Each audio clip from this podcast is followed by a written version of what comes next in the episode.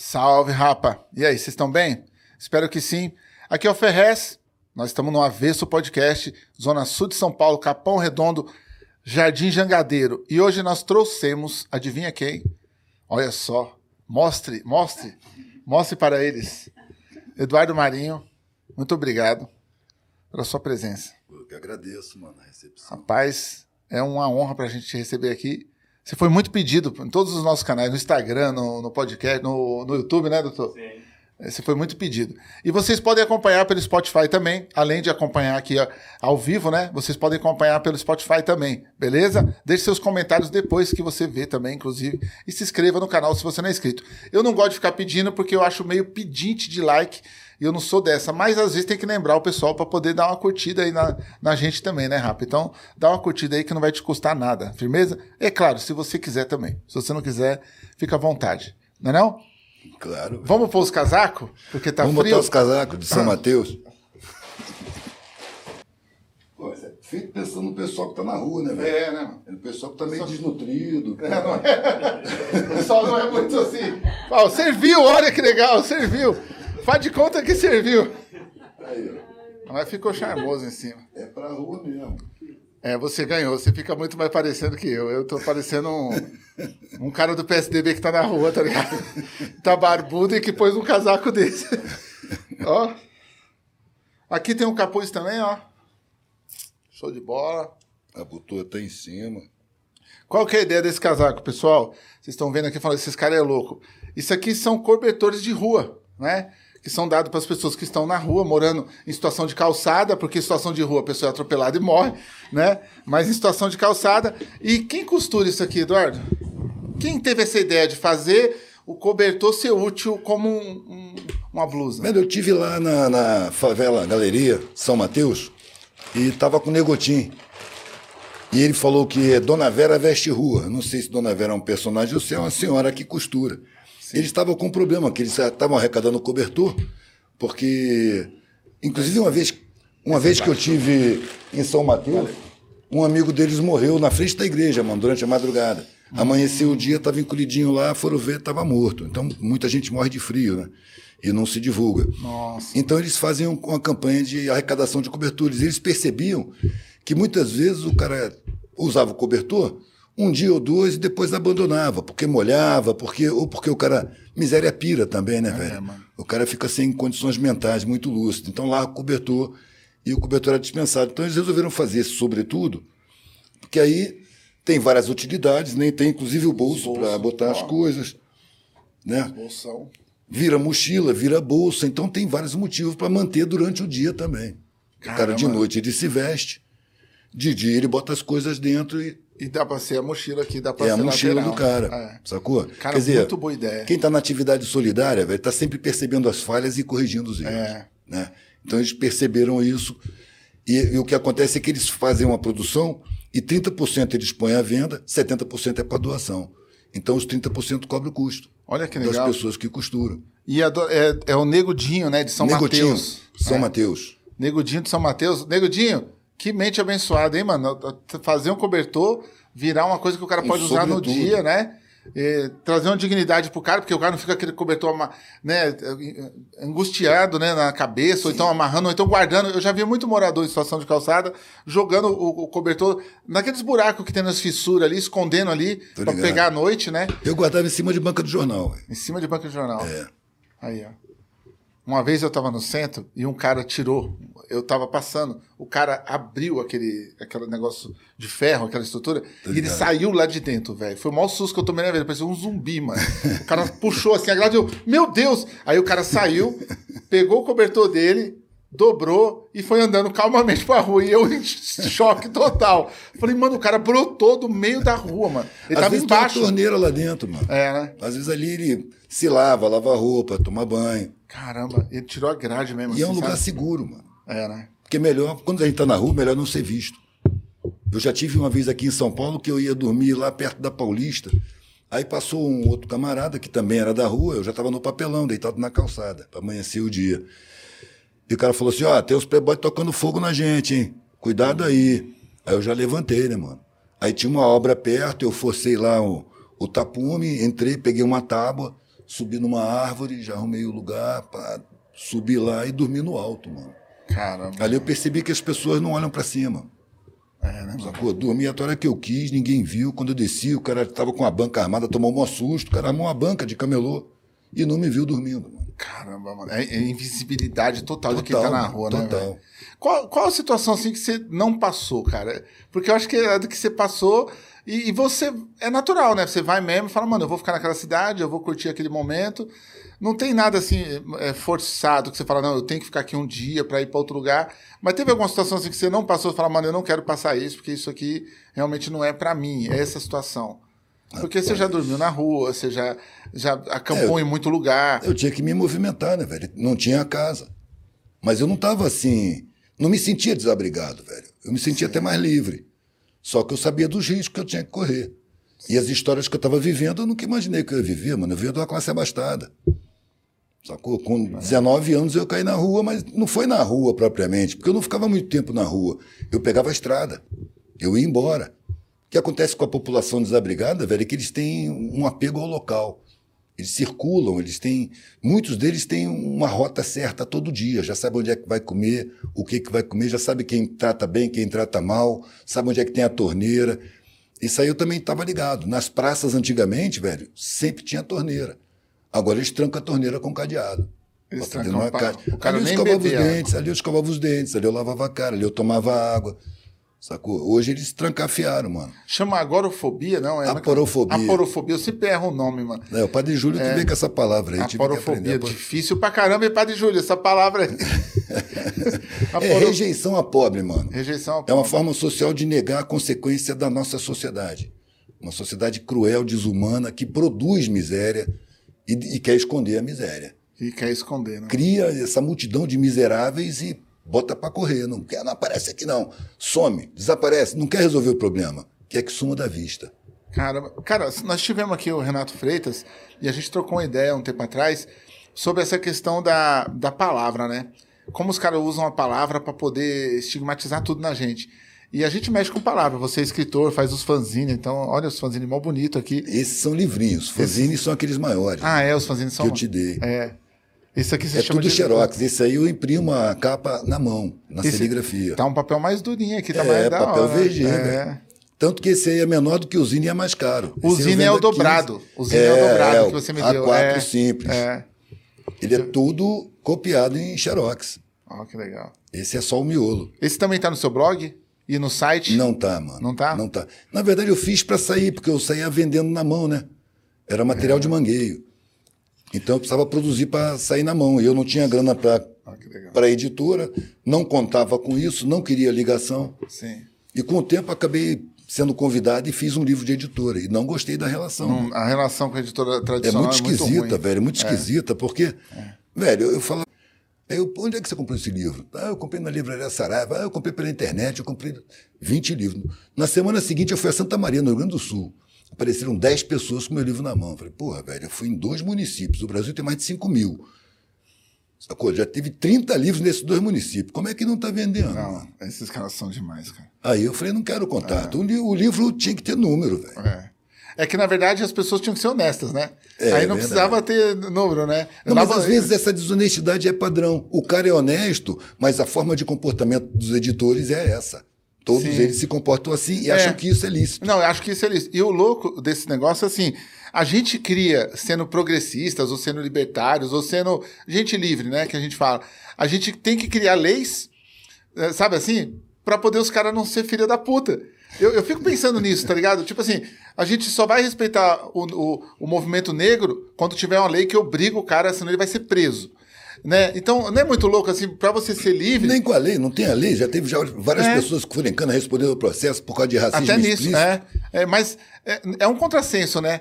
Ter tanto progressista querendo tanta lei para poder proteger, sabe assim? É muito louco. Né? Então a gente tem que ter uma lei pro cara pagar o direito autoral, mano. Mas Mano, existe a lei de direitos mano. autorais, o cara tem que pagar, velho. Lei não Né? conscientiza. mano. Não conscientiza, né? Não... Ela inibe. É igual aquela coisa da, da, da, da- da religião, velho. Se você errar, você vai ser punido. Sim. Então você deixa de errar, de fazer o mal por medo. Se você fizer o bem, você vai ser premiado. Aí você vai fazer o bem por interesse, no prêmio. Só quando não é da natureza da pessoa. Isso tem que ser desenvolvido. Mas isso se desenvolve aonde? Investimento na educação. É. E aí a gente está numa sociedade que não deixa investir na educação, porque precisa de um povo alienado, desinformado, para poder ser enganado com facilidade, como está sendo, a gente está vendo aí. Hoje a polícia estava cheia lá de desinformado, ignorante. E de classe alta, mano. Por quê? Porque nem a educação privada, a educação particular, educa para a humanidade, educa para a sociedade, não educa para o mercado. É, tanto que ela prega a rivalidade desde o começo. A Sempre, melhor mano. nota, o melhor aluno, o aluno mundo diamante. é uma arena competitiva onde você tem que ser é. melhor do que os outros. É. A sua alegria vai depender da tristeza da dos tristeza outros. do outro. Tem que ter 99 alunos ruins para você ser o aluno Prime Plus, estrela A gente precisa de educação humanista, mano. Mas os dominantes, eles são anti-humanistas. Eles não permitem.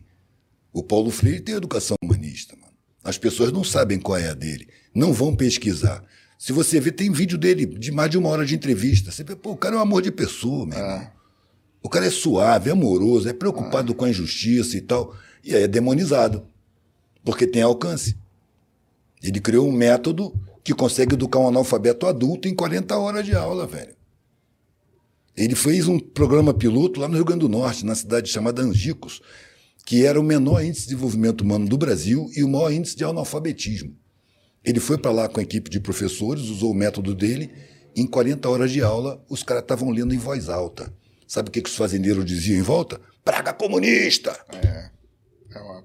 O cara. Foi expulso do Brasil mesmo, depois de 64. Ousou trazer soluções, né? E foi divulgado que ele era contra Deus. Sacou? O cara é difamado, é odiado. A mídia faz a cabeça de um povo que não tem defesa crítica. Você é. já viu aquele, aquele livro do Flaubert? É, Edmund, eu vou eu sempre falei a vida inteira desse eu livro. Acho que não. É, é, tem o, o, Madame Bovary, né? E o Flaubert tem um outro livro que é que ele fala é um caso de dois caras que eles estudam medicina, eles vão para a cidade interior e eles continuam ali, eles querem montar uma casa de ensinar as pessoas e eles são demonizados na cidade, tá ligado? É, Sigmund e Ed, eu vou lembrar o nome, eu vou falar aqui no programa. É, pode puxar para mim, doutor, por favor, o nome do é, Flaubert, Flaubert é o nome do autor, né? É que a gente fala Flaubert. Uma vez o cara me corrigiu em público, eu fui falar Flaubert, logo, pensei, estudando na favela, fui falar na, na USP, o cara, é Flaubert. Eu falei, tá bom, eu vou falar o Flaubert, mas não vou falar o Flaubert, não. Até o final. Aí ele tem esse livro, e é bem interessante que é justamente isso que você está falando hoje. Os caras estão lá na cidade, eles começam a dar para as pessoas um ensinamento ali, mostrando, ó, tem a parte dos, dos cadáveres, a parte do osso tal. E aí a cidade começa a falar dos caras, esses caras são bruxos, esses caras estão ensinando coisa estranha, esses caras estão. Até pôr fogo na cara. Eu vou dar spoiler porque é um livro de 100 anos, vai pra pôr, né? Quem não leu, que lê agora. Né? Mas aí os caras vão pôr fogo na casa dos caras, velho. Sabe assim? Porque a, o ensinamento, a informação, começa a, a deixar as pessoas incomodadas. Entendeu? Então você vira. Os dois caras viram chato. Eu já fui muito chato na minha rua, na minha favela. Eu sempre fui o cara chato. Eu chegava, os caras, ih, mano, vai vir esse cara chato, mano. Tá ligado? O cara, aí os caras iam falar de futebol. Eu falei, mano, futebol é uma manipulação, mano. Não sei o que. Vamos... cara não quer. É, Você gosta de plantar no deserto, Eu né, gostava velho? de. Até hoje, um dia. Não, desce mais um pouquinho aí. Oh, Flaubert, né? Flaubert, é, Flaubert, mas Puxa bibliografia do Flaubert, aí vai aparecer. Bibliografia, que aí aparece os livros que ele lançou, a gente vai saber o nome. É legal para o pessoal, de repente, quer procurar em casa. É, bibliografia que aí aparece. Aí, a bibliografia dele está no cantinho ali. A bibliografia, primeiros romances, morte, bababá. Vamos perder o programa inteiro tentando achar essa porra aqui. Obras. É, não, Baudelaire não, é Flores do Mal, não. Tem que puxar, bibliografia mesmo, doutor. E não vai no Wikipedia, não. Sai daí e puxa a bibliografia, que aí a gente acha. Mas é interessante que a literatura mostra esses casos, né? De informações, assim. Grandes autores como Hermann Hesse teve que sair da Alemanha, né? Foi morar na, na França. É, a gente teve caso do, do Gorky também, que uma... Agora, o Gork é interessante, porque o Gork ele tem um momento que ele é disruptura e tem um momento que o governo começa a trazer ele. Sabe assim? Começa a levar ele nas causas, ele começa a meio participar. Os caras também já tentou fazer você participar das coisas? Eu queria trazer isso para você, porque Velho, duvido que não chegou uns políticos e falaram, vamos comigo ali, vamos falar do seu. Ah, mas é, ele só tenta, mano. É. Não, não, não, não, dá linha, sacou? Ele dá um passo e volta, porque não vem. Não tem liga. Não tem liga, mano. Não tem liga.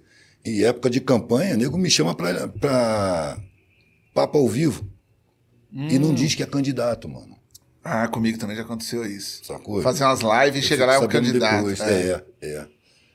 é Sacou? Mas aí é aquela coisa. Eu vou quando eu dou uma estudada no cara e o cara tem uma atitude maneira na vida. Sim. Sacou? Se eu chego lá e ele está sendo candidato, eu acho que eu sinto meio uma traição no ar, entendeu? É, né? É, mas o cara tem uma atitude boa, ele tem um, um, um, comportamento social que beneficia realmente quem precisa, ele denuncia coisas que precisam ser denunciadas. Entendeu? Então eu não vou julgar o cara. Tá é. tudo certo, a gente vai e faz. Numa segunda vez fica um pouco mais difícil de aceitar. É. Sacou? Mas eu não me importo com isso, não. Agora, tem uns que vêm para usar mesmo, velho, que é hipócrita pra caralho. Mas isso aí você vê no olho, mano. É, né? Olha lá, ó. Bovar e Pecuchou. Eu não sei traduzir, eu não sei falar a pronúncia. Mano, a gente fala como. É, Bovard e Pecuchou, ponto. 1881. Bovard, é Bovard e Bovard e Pecuchet. Pecuchet, é. 1881. Esse é o romance que, que eu indico para vocês quiserem ver, os caras, numa cidade pequena, tentando abrir a mente de todo mundo e se lascando feio. E, mas é bem interessante a amizade deles, é um romance bem. Tem muita história boa. Oi, Nani, você trouxe um negócio para nós comer aí? O que, que é? Dá aí, por favor, mano, para mim não ter que levantar de novo. Eu não tenho coragem de, de aparecer nas câmeras. Melhor se preserva, é, né? Se preserva, né? Ela tem medo dos caras. É que nem os índios lá que a imagem pode ser roubada. Isso aqui é o quê, mano? Tem carne aqui. Nossa, não, isso aqui eu não posso comer agora, não. Ou uh, não, Bolo véio. de. Isso é um bolo. Deixa o bolo aqui. De chocolate. Pô, quando a Kátia não tá aqui, o bagulho fica todo embalado. O bagulho... tá foda essa qualidade aqui. Não tem um pratinho, nada. Como nós vamos comer isso aqui? O cara trouxe um monte de pão, isso, mano. Isso é o quê?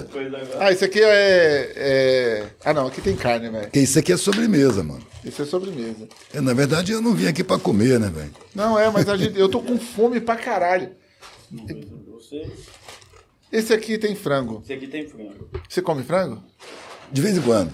Eu não entendo alguma coisa de queijo, mal. não? Então pega aqui, só, só separa o que é de queijo pra mim, por favor, mano. Pra mim não ter que ficar separando aqui. Elaine Pires é minha esposa, tá, pessoal? Então nós vamos pôr uma foto depois dela aqui na tela. que não tem jeito, a hora eu vou pôr. Vai ter problema, hein, velho? Aqui no meio fica estranho, mano. Ô, Cátio. Cátio. Vamos lá, vamos pôr. Ele come, ele come, ele tenta ver o que é de queijo. Pra não fazer o cara comer carne à força, mano. Pessoal, isso aqui nós comprou tudo aqui na quebrada, aqui, ó. Tudo improvisando. Vamos conversar de boca cheia. Vamos conversar de. Elane, você entrega pra ele aqui, por favor? Eu pego. Aí, olha o prato aqui, ó. Deixa eu pegar um prato. Aqui. Podcast é assim mesmo, o pessoal tá ligado. Pessoal, sintam-se comendo com a gente, tá? Vamos ver se tá bom. Hum.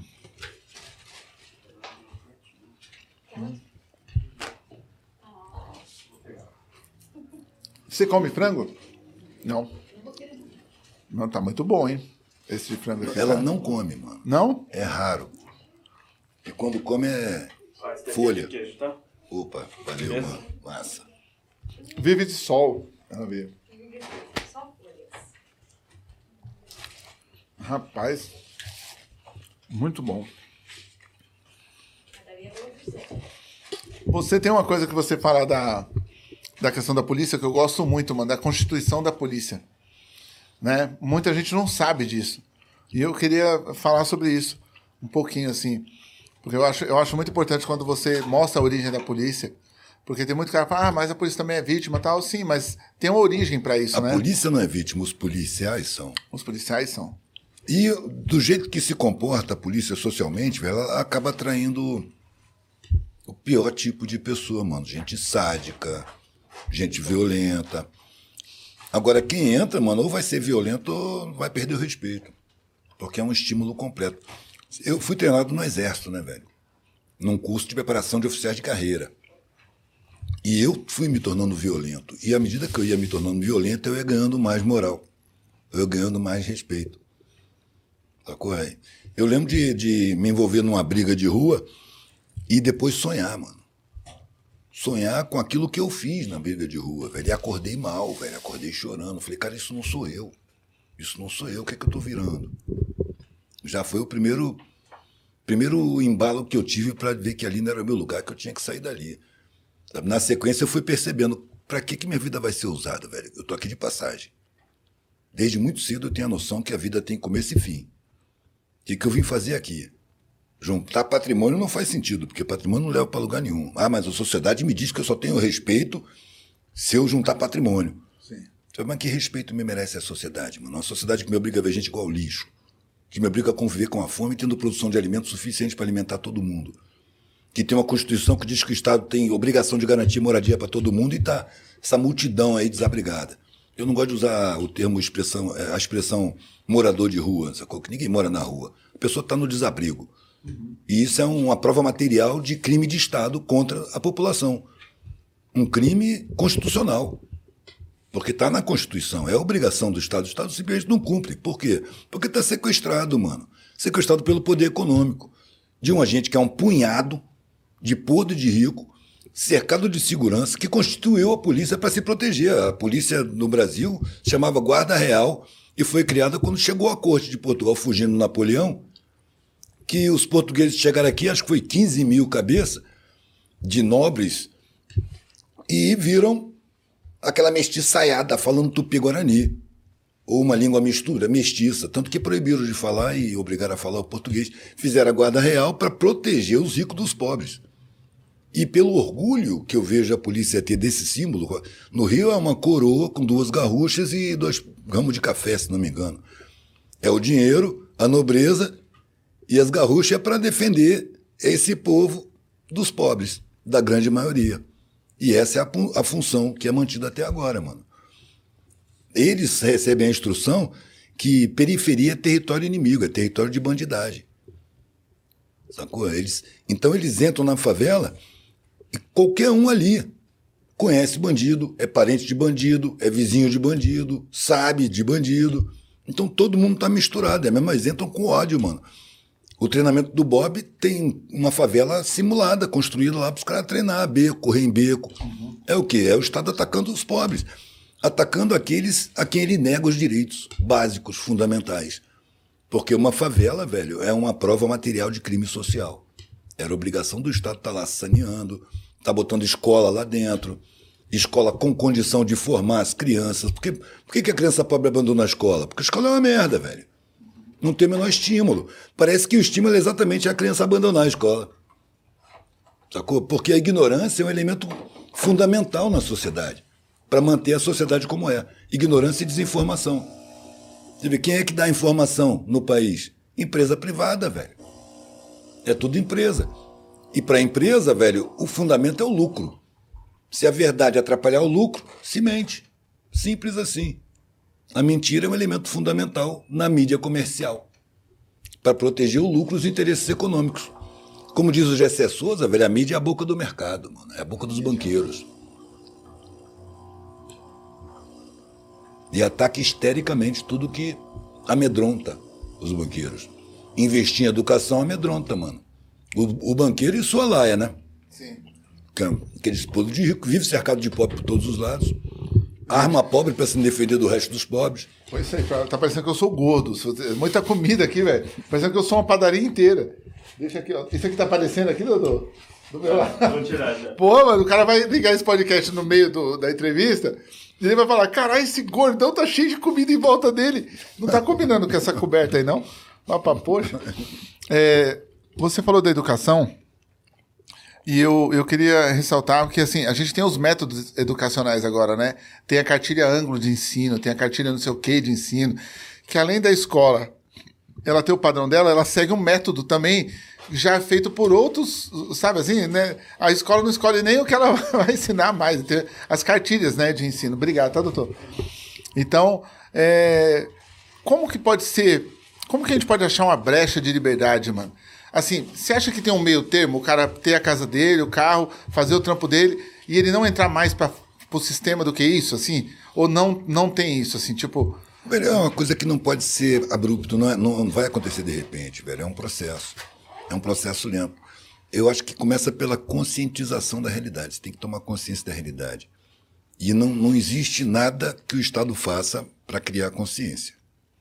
Pelo contrário, a função do Estado sequestrado por poderes econômicos é bloquear a tomada de consciência, de todas as maneiras. Né? À toa que o Brizola era, era odiado, mano. O programa do CIEP salvou muita gente. Uma vez eu estava em Acari, conversando com um negão, um morador da favela, e o cara começou a falar umas coisas que eu falei, mas você estudou até onde? Ele falou, não, sou formado em antropologia. Eu falei, você sempre morou aqui em Acari? Ele falou, sempre. Como é que você conseguiu cursar a universidade? Eu falei, dei sorte, mano. Eu peguei dois, dois mandatos do Brizola. O que, que aconteceu? Ele pegou o primeiro governo do Brizola, que durou quatro anos, ele fez o ensino fundamental. Aí entrou outro governador, o Brizola não conseguiu eleger o sucessor, na época não tinha reeleição. Aí entrou um cara do sistema, foi detonando as escolas. Os pais dele caíram de renda por causa da mudança de governo. Ele teve que ajudar os pais no trabalho. Então ele saiu da escola para trabalhar. Aí quando acabou o mandato desse otário, Brizola foi eleito de novo. E aí investiu mais ainda no CIEP, fez a fábrica dos CIEPs, que fabricava os blocos de concreto, saía de caminhão, os guindastes montavam uma escola para mil crianças em um mês. Sacou? Aí ele voltou a estudar e fez o ensino médio.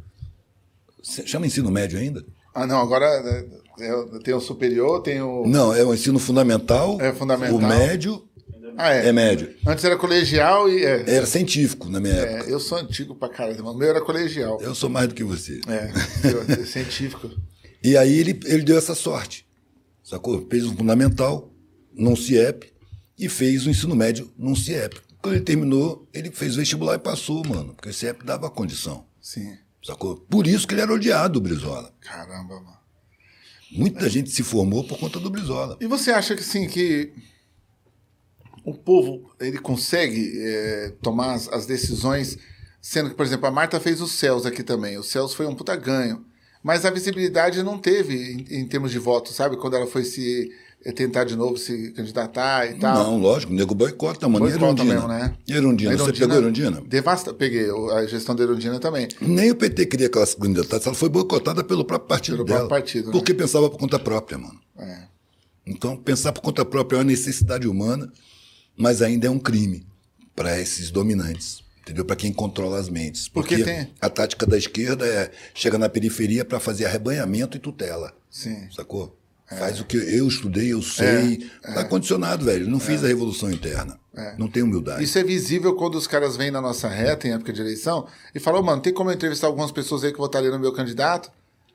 Aí eu falei, tem, mano. Eu não tenho uma porteira, não, que tá no meu nome escrito periferia, não, irmão. Vem aqui entrevista quem você quiser. Não, mas é que aí sozinho tá. Ah, então você quer uma declaração do candidato, só que você não tem coragem de vir aqui pegar. É, ele precisa de alguém pra dar segurança. Pô, caralho! Ele vem é aqui com sério? medo, velho. Não é? Então, assim, é cada coisa que a gente ouve, eu tenho, eu, eu passo assim no meu dia a dia umas coisas que eu compartilho muito com a minha esposa. E, e, assim, eu pago por fazer um- algo social, sabe? Eu pago. Tipo, o cara não me leva na casa dele. O cara pergunta se eu quero tomar o café dele. Sabe? Umas coisas assim que você fala, mano, eu não tô passando por isso. Tipo, o cara tá na padaria, ele tá tomando café. E aí, Fez, beleza? Ô, pega aqui o resto do café pra levar. Eu falei, mano, eu faço ação social, não quer dizer que eu tô precisando do seu resto de café, não, irmão. Aí eu tenho que explicar pro cara, tá ligado? Aí o cara, não, mano, é que eu vejo as campanhas. Então, mas eu, eu posso pagar meu café, irmão. Entendeu? Então é, é, é, um- é uma pobreza de, de, de espiritual mesmo, do cara achar que a gente é, sempre tá na situação do que, do que a gente tá defendendo e de luta. Tá ligado? Você deve passar isso também. Você tá no seu corre e o cara fala, mano, eu vou te comprar isso aqui pra ajudar. Ah, eu respondo Sabe? na hora mesmo. É pra me ajudar, meu irmão? Então me dá o dinheiro e deixa a mercadoria comigo que eu vendo ali na frente. Porque se você me levar a mercadoria, você tá me remunerando o trabalho, velho. Você não tá me ajudando. Correto. Tá levando um trabalho de qualidade, que eu fiz com amor, com carinho, com atenção, com dedicação. Então você tá pagando pelo meu trabalho. Agora, se o papo é me ajudar, dá o dinheiro na minha mão, velho. É, Aí ninguém ri, pede desculpa. É, né? ai, Fica sem graça. se- fica sem graça. Mas leva a mercadoria. É. Esse dia eu tava no, fui num evento com, um amigo meu, é um evento de rap, né, tradicional, né? E aí na hora de parar no posto, o cara falou, mano, quer que comprar uma coxinha pro seu, alguma coisa? Eu falei, mas você tá sendo solidário ou você tá me chamando de, de pobre na sua concepção do que é pobreza? Não, não, mano, eu só tô... Não, porque não sei, né, mano? Se eu vi lá dos bagulho das cestas básicas... Então os caras confundem o bagulho todo. E, e- e isso eles atacam também até gente de classe média que tá na luta com a gente às vezes. O cara fala, esse cara deve estar tá fudido. Não, não, ele tá bem de vida. É que ele se preocupa com o outro também. Então, assim, não é porque ele tá, sabe, lascado ou que ele tem que estar tá na causa. Pelo contrário, tem muita gente de outra classe, inclusive, que está encabeçando campanha do PCB, que está lutando por moradia, que está no MTST, entendeu? Eu também tive que engolir orgulho para admitir isso. Que às vezes tem mais cara da classe média que está nessas causas do que o nosso próprio povo, às vezes, mano. Tá ligado? Mas ele destoa do convencional. Sim. Porque a sociedade induz ao egoísmo, velho. A indiferença com o sofrimento alheio. Então o cara não acredita que o cara tá ali por uma iniciativa dele sem estar tá necessitado. Sim. Sacou? Ele não acredita, mano. Tem algum interesse por trás. Tem algum interesse por trás. Quando ele o cara se convence, não, o cara não tá precisando. Pô, então por que ele tá fazendo é. isso? Se ele não tá precisando, sacou? Vai na contramão da mentalidade vigente, da mentalidade Sim. apregoada, incutida na, tanto no modelo de ensino como no controle da mídia. Sim. E você também não vê a melhor, Eduardo, assim, é, eu vejo muito cara, é, é, influencer, muito youtuber, que ele tem muita visualização e é um cara que pensa exatamente como a gente pensa, assim, sabe? Um cara que está na mesma lida. Ele não faz trabalho de campo, mas o trabalho intelectual de distribuir a informação está é, crescendo. Sim. Sabe? Então, eu acho que isso é um avanço tremendo, assim. O cara deixar de ver uma Globo, uma Record e ver esses caras específicos sobre os assuntos que ele quer, sabe? Sim. Específicos. Mas se o cara tiver um caráter bom, velho, Basta ele saber como funcionam essas empresas de comunicação que ele vai tomar nojo. Mano. É. E ele vai começar a ver o subliminar em tudo que é programa. Indução em tudo que é programa.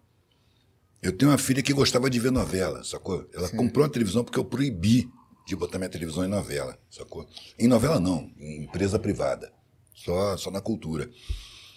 E aí, como ela estava vendo novela lá no quarto dela, eu entrava e sentava, ficava olhando a novela. E começava a falar. Pai, você está estragando a novela. Dá licença? Eu começava a ver os subliminares. Olha a propaganda é. aqui, olha a propaganda. Olha é. essa ideia que ele está falando. É. Isso aí é o que querem que você pense. Pô, você está estragando a minha novela. Você sabe que a novela ela é construída por uma escaleta, né? É, eu estudei novela. Não sei nem o que é escaleta. É, eu estudei. Escaleta é igual esqueleto, só que é o esqueleto do roteiro. Hum. Então, assim, é, a gente faz uma escaleta que é só o resumo sabe? Então, é, personagem tal vai entrar e vai desiludir a filha. Personagem tal vai entrar e vai desiludir a mãe. Os dois brigam e no final ele vai sair para uma concessionária para comprar um carro. Essa é uma escaleta. E ali a gente enche aquela escaleta e vai pondo. Ela olhou para ele naquele momento, ele retrucou, tal, tal, tal. Na concepção da escaleta da novela, uma vez eu estava fazendo palestra sobre isso, eu falei: existe as, as desuniões. Porque felicidade não vende produto, mano tá ligado? O que vem de produto é infelicidade. O cara casado, ele compra muito menos do que o cara separado. O cara separado, ele vai pro rolê, ele bebe, ele consome, ele usa droga, ele compra um carro muito louco para provocar a mulher. A mulher vai fazer cabelo, vai comprar também um carro muito louco, sabe? Vai sair com outro cara para tomar um vinho, para dar um, um migué. Então, assim, porque o Instagram tem que ser alimentado de felicidade, né? Dos dois, né? Então, a novela, ela estimula mesmo. Por isso que o primo pega a prima, a irmã briga com o irmão, e, e, essa, essa desestruturação, ela é proposital. Aí eu tava falando isso na palestra, o cara falou assim, mas não é possível. Eu falei, então eu sou um ótimo escritor para inventar isso, né? Então as pessoas que estão comendo dessa novela, porque você pode ver que é beat, que a gente chama de emoção, beat atrás de beat, emoção atrás de emoção, e são emoções ruins. Todo momento tem embate, você, tanto que quem liga a novela, qualquer momento ele não consegue tirar. Porque tem o um embate ali, a câmera tá sempre no rosto, né? Porque também não mostra o corpo inteiro, nada, para não dar conforto. É sempre agonia. Você falou que a Ana Júlia estava presa! Eu não falei, sua mãe tá dando em cima de mim. Não é tudo assim? então é o método, velho, mesmo, de concepção de estrutura mesmo, tá ligado? Não é que você tá viajando, não. A sua filha, eh, se ela for ver esse método, ela vai falar: puta, existe um método mesmo. E pega a, a, dona de casa, pega o trabalhador, pega as pessoas da comunidade. Desarmado de senso crítico, mano. Desarmado Sim. de informação, desarmado Sim. de instrução. É, é armado para isso mesmo, velho. E que, e que reproduz na própria realidade. Então, o tom da novela eu também vou usar com a minha esposa, vou usar com a minha filha. Eu vou usar. O que, que eu estou aprendendo todos esses anos? Com a novela. Eu vou, eu vou usufruir do quê? da novela, do argumento que eu pego ali. Então a fofoca, ela vem na comunidade muito mais forte, porque não vem os assuntos interessantes de cultura. Você não tem cultura para trocar ideia, vai trocar ideia do quê? De fofoca. Eu vou falar do outro, né? Eu vou aproximar, eu vou falar do meu vizinho, vou falar do meu amigo, porque se eu falar do novo seriado ou do novo livro, ele não leu, ele não assistiu. Então eu vou falar do quê? Eu vou falar de, de assunto geral. Futilidade, né? futebol, novela. É. É isso, é feito para isso mesmo. Você vê, você tem acesso a todas as informações do seu time de futebol. As fofocas, é, como é que anda a diretoria, a política interna, tudo, mano. Mas da sua sociedade você não fica sabendo de nada. Sim. Não se trata do assunto. É alienação programada. Você não sabe quanto é que a prefeitura ganhou de imposto, de onde vem os impostos, quem paga mais imposto. Isso são informações vedadas, velho. Como é que vai aplicar em cada secretaria, sacou? Qual é que precisa mais, qual é que está recebendo mais. Isso não se discute, isso não se fala, isso não se sabe. É preciso criar espaço de discussão política sem a, a, a prisão partidária, entendeu? Falar, falar da sociedade é falar de política, mano. Sim. Mas as pessoas estão presas na ideia de que política é sempre partidária.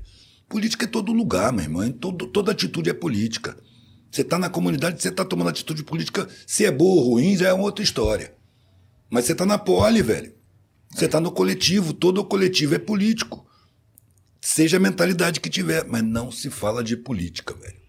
Não, não se, se fala, fala de política. Né? Se, se, prende a política, a política partidária. Que é. é a política que é comprada. É onde vale o interesse. É onde tem financiamento de campanha. É que, de onde brota 70% do Congresso Nacional, que forma o tal do Centrão então, o Centrão mesmo aí, ó.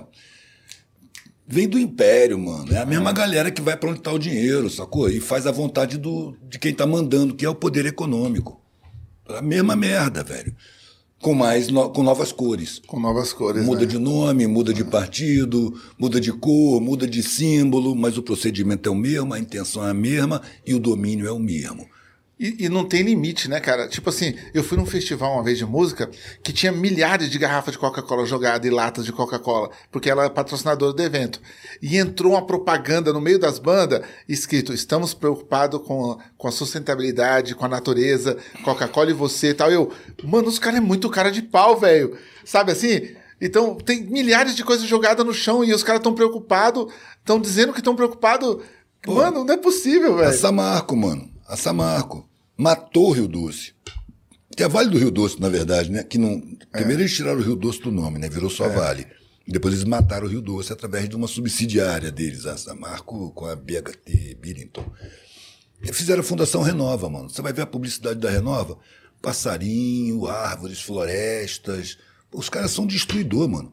Mineradora é destruidora, envenenadora de rio, envenenadora de ar, de terra.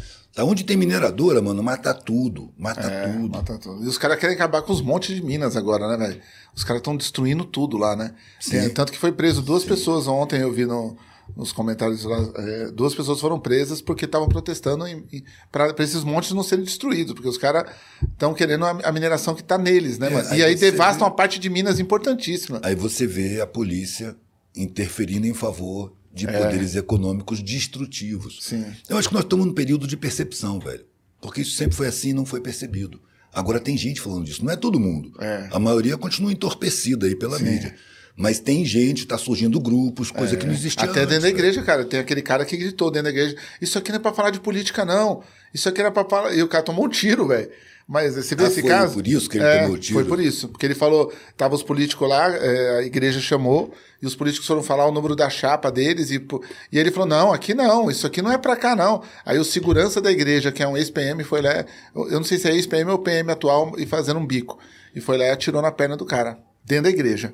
O cara corre o risco de ser baleado. Ele correu o risco, não, ele foi baleado dentro da igreja que ele frequenta, mano. Por um segurança da igreja. Isso por falar que política não tinha que entrar na igreja. Sabe? Que ali tinha que ter a palavra de Jesus. Então, assim, a dona de casa, o senhor de casa que sai daqui para poder ter um alento, né?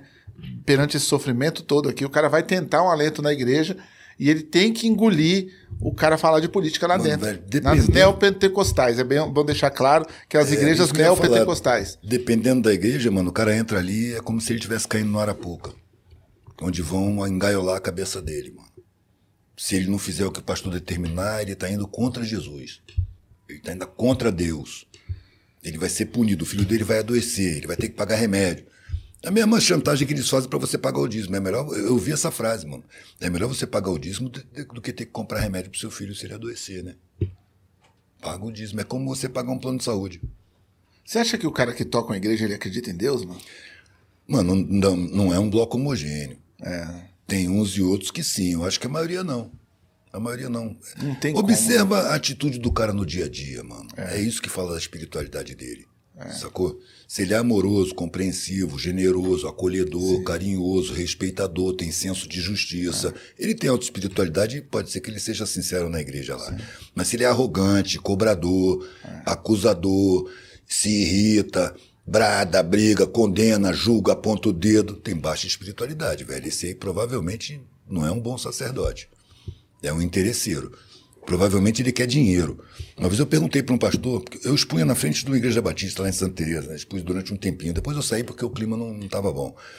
E o pastor sempre vinha me assediar, querendo que eu entrasse na igreja. Aí, já que ele estava me assediando, eu nunca entrei, né? Mas como ele estava me assediando, eu tomei a liberdade de perguntar para ele: Ô pastor, seu público é pobre pra caramba, velho. Você não se sente constrangido de chegar com essa roupa cara nesse carrão enorme aí, ostentando riqueza? O cara tomou um susto assim, mas ele é rápido, mano. Esses caras são rápidos. Não, o rebanho gosta de ver o seu pastor bem situado. Sim. Impõe respeito ao rebanho. É. Falei, meu, só chamar de rebanho pra mim é falta de respeito. É. Tô tratando com rebanho, velho. Cada um ali é um. Rebanho é foda. Rebanho, mano. Mas é o teu negócio, a língua é é a palavra que foi posta na Bíblia. Então virou sagrada. Da- do Velho Testamento, né? É do Velho É, velho- Testamento. os caras só seguem o velho, né? Por isso, que, por, isso, por isso que eu digo, velho, não devia se chamar evangelho, devia se chamar velho testamentista. É. Porque eles estão lá nos profetas. Porque o evangelho de Jesus veio reformular tudo isso. Sim. Veio atualizar para uma nova situação. O Velho Testamento era para um povo primitivo, mano. Um povo que na disputa de.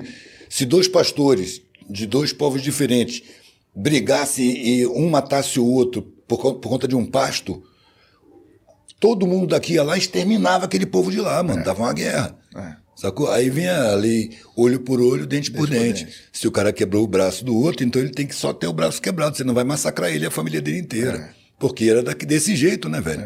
Aí hoje já é hediondo. Olho por olho, dente por dente já é hediondo. Porque a humanidade está evoluindo em sensibilidade. Sacou? Mas eles ficam lá atrás. É, e também o Deus se manifestava de várias formas antes, né? O cara encostava, até é bíblico isso aí, Êxodos. O cara encostava a mão na coxa do outro na tenda, na coxa. O cara pegava a mão na coxa do cara e aí vinha uma mensagem de Deus, tá ligado? Deus se proliferando. O outro vai no morro, Deus aparece no morro. O outro vai no rio, Deus aparece entre as águas, os sons das águas, né? O outro sonha e sonha com Deus. E aí ele vai proliferar aquela mensagem. Então era tudo muito complicado, muito confuso, né, mano? Depois os caras foram arrumando no Novo Testamento, mas aí é mais fácil interpretar o Velho Testamento para as pessoas que estão desinformadas do que, né? É mais fácil distorcer para É. adaptar na realidade que você quer do que o evangelho, que é claro demais. Sim. O evangelho é muito claro, é porque Jesus andava com puta, andava com leproso, com mendigo, tanto que ele era conhecido pelos sacerdotes ricos lá do Sinédrio como o profeta dos mendigos. É. Ele era desprezado, sacou? Então ele deu um outro tipo de exemplo. Ele não tinha bens, propriedades, sabe? Aquele papo, ah, se ele tivesse hoje, ele ia ter uma pistola. Porra, velho, ele não tinha nenhuma faca para descascar laranja, mano. Pistola, velho. O que, que, Deus, o que, que Jesus ia fazer com a Para pistola? justificar, mano, a proliferação das armas. O indú- a indústria do armamento, velho, a gente não vê. Você não vê. Onde se fabrica tanque, bala, míssil, fuzil? É, você não vê. Não tem publicidade, ninguém fala nisso, mas é uma das indú- indústrias mais poderosas, está no subterrâneo da sociedade, controlando a política.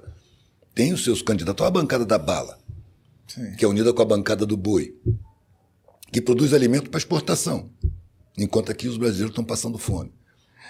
Deixa eu te perguntar uma coisa. Você é um cara que a gente acompanha no Instagram, no YouTube, é, tem muita visualização tudo que você faz, muita. Olha, tem que dizer que no Instagram tem um canal que foi. É, bota, bota aquele dois vizinhos, como é que chama? Autenticado? Sim, é autenticado. Foi autenticado, mas não é meu, velho. É Foi meu? usado pelo diretor do filme, do filme Via Celestina. Sim. Que a gente, quando parou na pandemia, a gente estava na fronteira entre Goiás e Tocantins. E nós ficamos seis meses ali. E ele algumas vezes me pediu para autenticar. E um dia ele veio e argumentou e tal, porque as pessoas vão dar mais crédito. Eu falei, tá, ele que mexia lá, velho. Sim. Aí eu fui, peguei meus documentos, ingênuo, né? Liberei. Quando a gente chegou de volta, eu comecei a ver pessoas falando, eu te sigo no Instagram. Falei, Não, mano, você não me segue no Instagram. Esse Instagram eu não trato, mano. Não, mas tá lá autenticado. Falei, Não, mas não é meu. Eu explicava a situação para um e outro. Mas aí o Instagram começou a ter milhares, não dá para explicar para todo mundo. Ah, entendi. Então as pessoas vão, entram lá Enchem, porque eu acho que o interesse é esse. Ter um, quanto mais seguidor, melhor, né? É, eu nunca me preocupei com isso. Mas o cara se preocupa. Então encheu de seguidores, velho. E eu falei, pô, isso é uma falcatrua. Eu falei com o cara. Mas o cara falou pra caramba e não tirou, mano. Falei, velho, tá enganando as pessoas. Não, mas eu explico, eu falo e tal. Esse tá escrito Via Celestina e É, seu nome, né? Eduardo Marinho, Via Celestina. Você quer um advogado para resolver isso? Será que precisa? Se você quiser, eu arrumo. Eu, na verdade, eu entreguei ele pra Deus, vamos dizer É, assim. E abri um outro Instagram. Eduardo Marinho, ponto artista de rua, que é, o que eu me Porque considero. tem seu nome, o cara não rua. pode fazer isso. O cara não pode fazer isso. Nem que se você assinou antes. Não, mas tá lá meus documentos. É, então, mas você, você verificou porque você achou que era uma coisa que você ia ter É porque eu acesso. sou ignorante nesse sentido. Não, é, mas ele, ele, ele Não, não, mas pode deixa, manter. mano. Ó, a vida dá o troco, mano. Mas se quiser, a Tudo gente que arruma um advogado, planta, resolve rapidinho. Eu já estou processando o Instagram também no meu. Não, depois você vai me explicar isso direito fora do ar, mano. Isso aqui a gente não vai botar Então, no porque ar. não, porque o cara ele tinha que ter respeito. Se você não quer, ele tinha que tirar e deixar o seu ser oficial com o seu público, com as pessoas que te seguem. É, Eu insisti sabe? até certo ponto, velho, mas como mandavam uns textões enormes falando coisas que não me interessavam, É. eu falei, ó, meu irmão, eu não vou mais falar sobre isso. Fica pra sua Mas é que os caras têm que entender que. é, Mano, é seu nome, não tem que explicar muito. Você não quer, não quer, acabou. Volta pra você e acabou. não entendeu? briguento, Ele põe o nome dele, se o nome dele é Pra eu legal. me tornar põe- briguento precisa de motivos muito grandes. Esse não é o suficiente. Eu sou um sacou? pouquinho briguento. Se quiser passar pra mim, é Eu não- Eu gosto um muito da problema. minha paz, velho. Eu digo- É. O pensamento é o seguinte: a minha paz é minha. Sim, Eu não permito que qualquer um chegue e tire. legal. Entendeu? Eu sei que cada ato tem sua É. consequência, cada plantio tem sua colheita. Não vai ser eu quem vai dar essa colheita, não vai ser eu quem vai causar consequência. Mas a consequência vem, velho. Vem sempre. Isso é espiritual. É espiritual. Eu falo pra você, eu tenho uma conduta, eu, a conduta minha, né? Perante o meu selo lá, o selo povo que eu montei. Por isso que chama selo povo. Mano, primeiro autor, desde o primeiro autor que eu lancei, aí o cara fala, pô, mano, eu queria uma edição agora com a capa colorida. Eu falei, puta, eu não tenho condição. Mas eu vou te liberar pra você fazer. Você tem aqui o contato da gráfica, aqui tá a capa, aqui tá o material todo pra você. E sempre liberei, cara. Sempre deixei as pessoas à vontade, porque é o jeito que eu queria ser tratado, sabe? Quando eu fui sair da minha editora, eles falaram, processa, porque nós vamos te liberar. Eu tive que processar pra poder sair.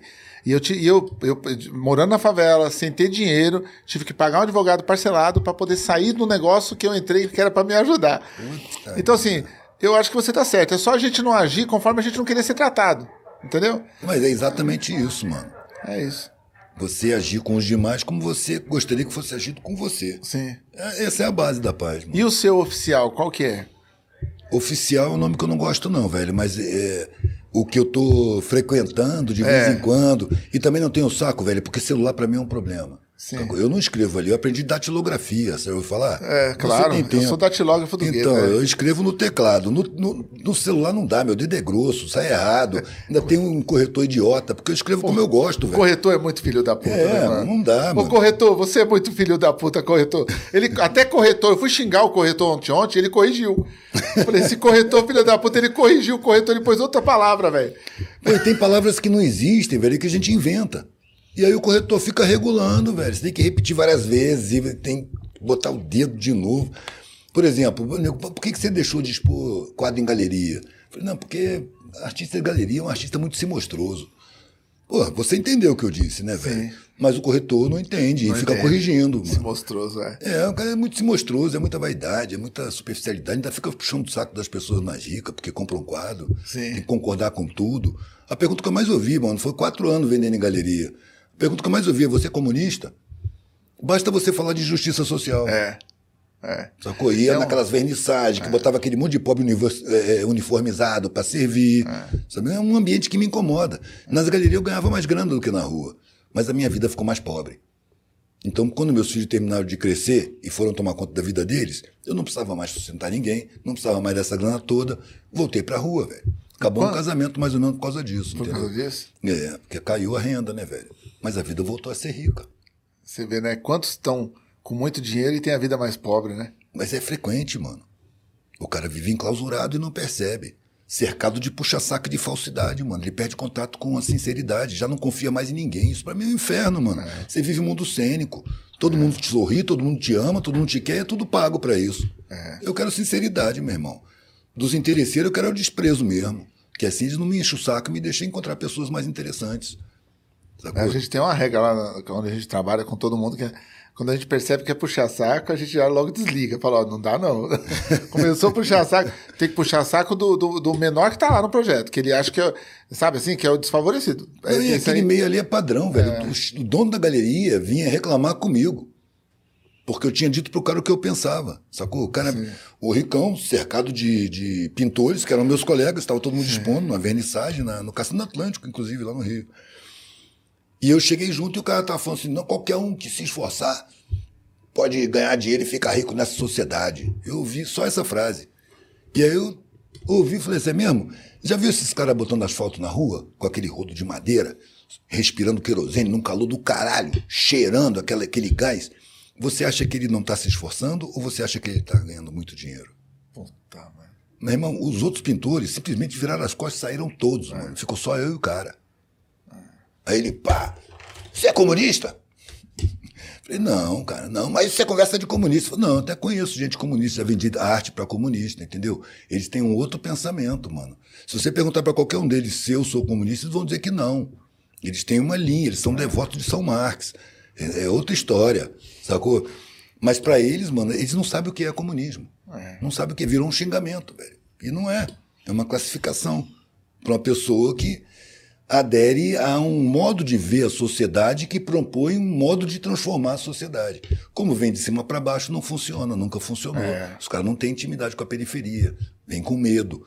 E fazem aquilo que eu falei, eles querem arrebanhar e tutelar, porque eu estudei. Estão condicionados, é. mano. Tão, tão a achar que o saber é superior à sabedoria. Eles nem conseguem nem falar. percebe a sabedoria. Eles não conseguem nem falar que nem nós. É a, a, gente tenta trazer os caras para trocar é ideia. Língua. Eles falam de uma linguagem que o povo não. O povo fala, mano, que porra que esse cara tá falando aí? Uma vez eu falei isso com um comunista. Pô, mano, você tem que falar a linguagem do povo. Ah, não, mas eles também têm que se esforçar. Porra, meu irmão.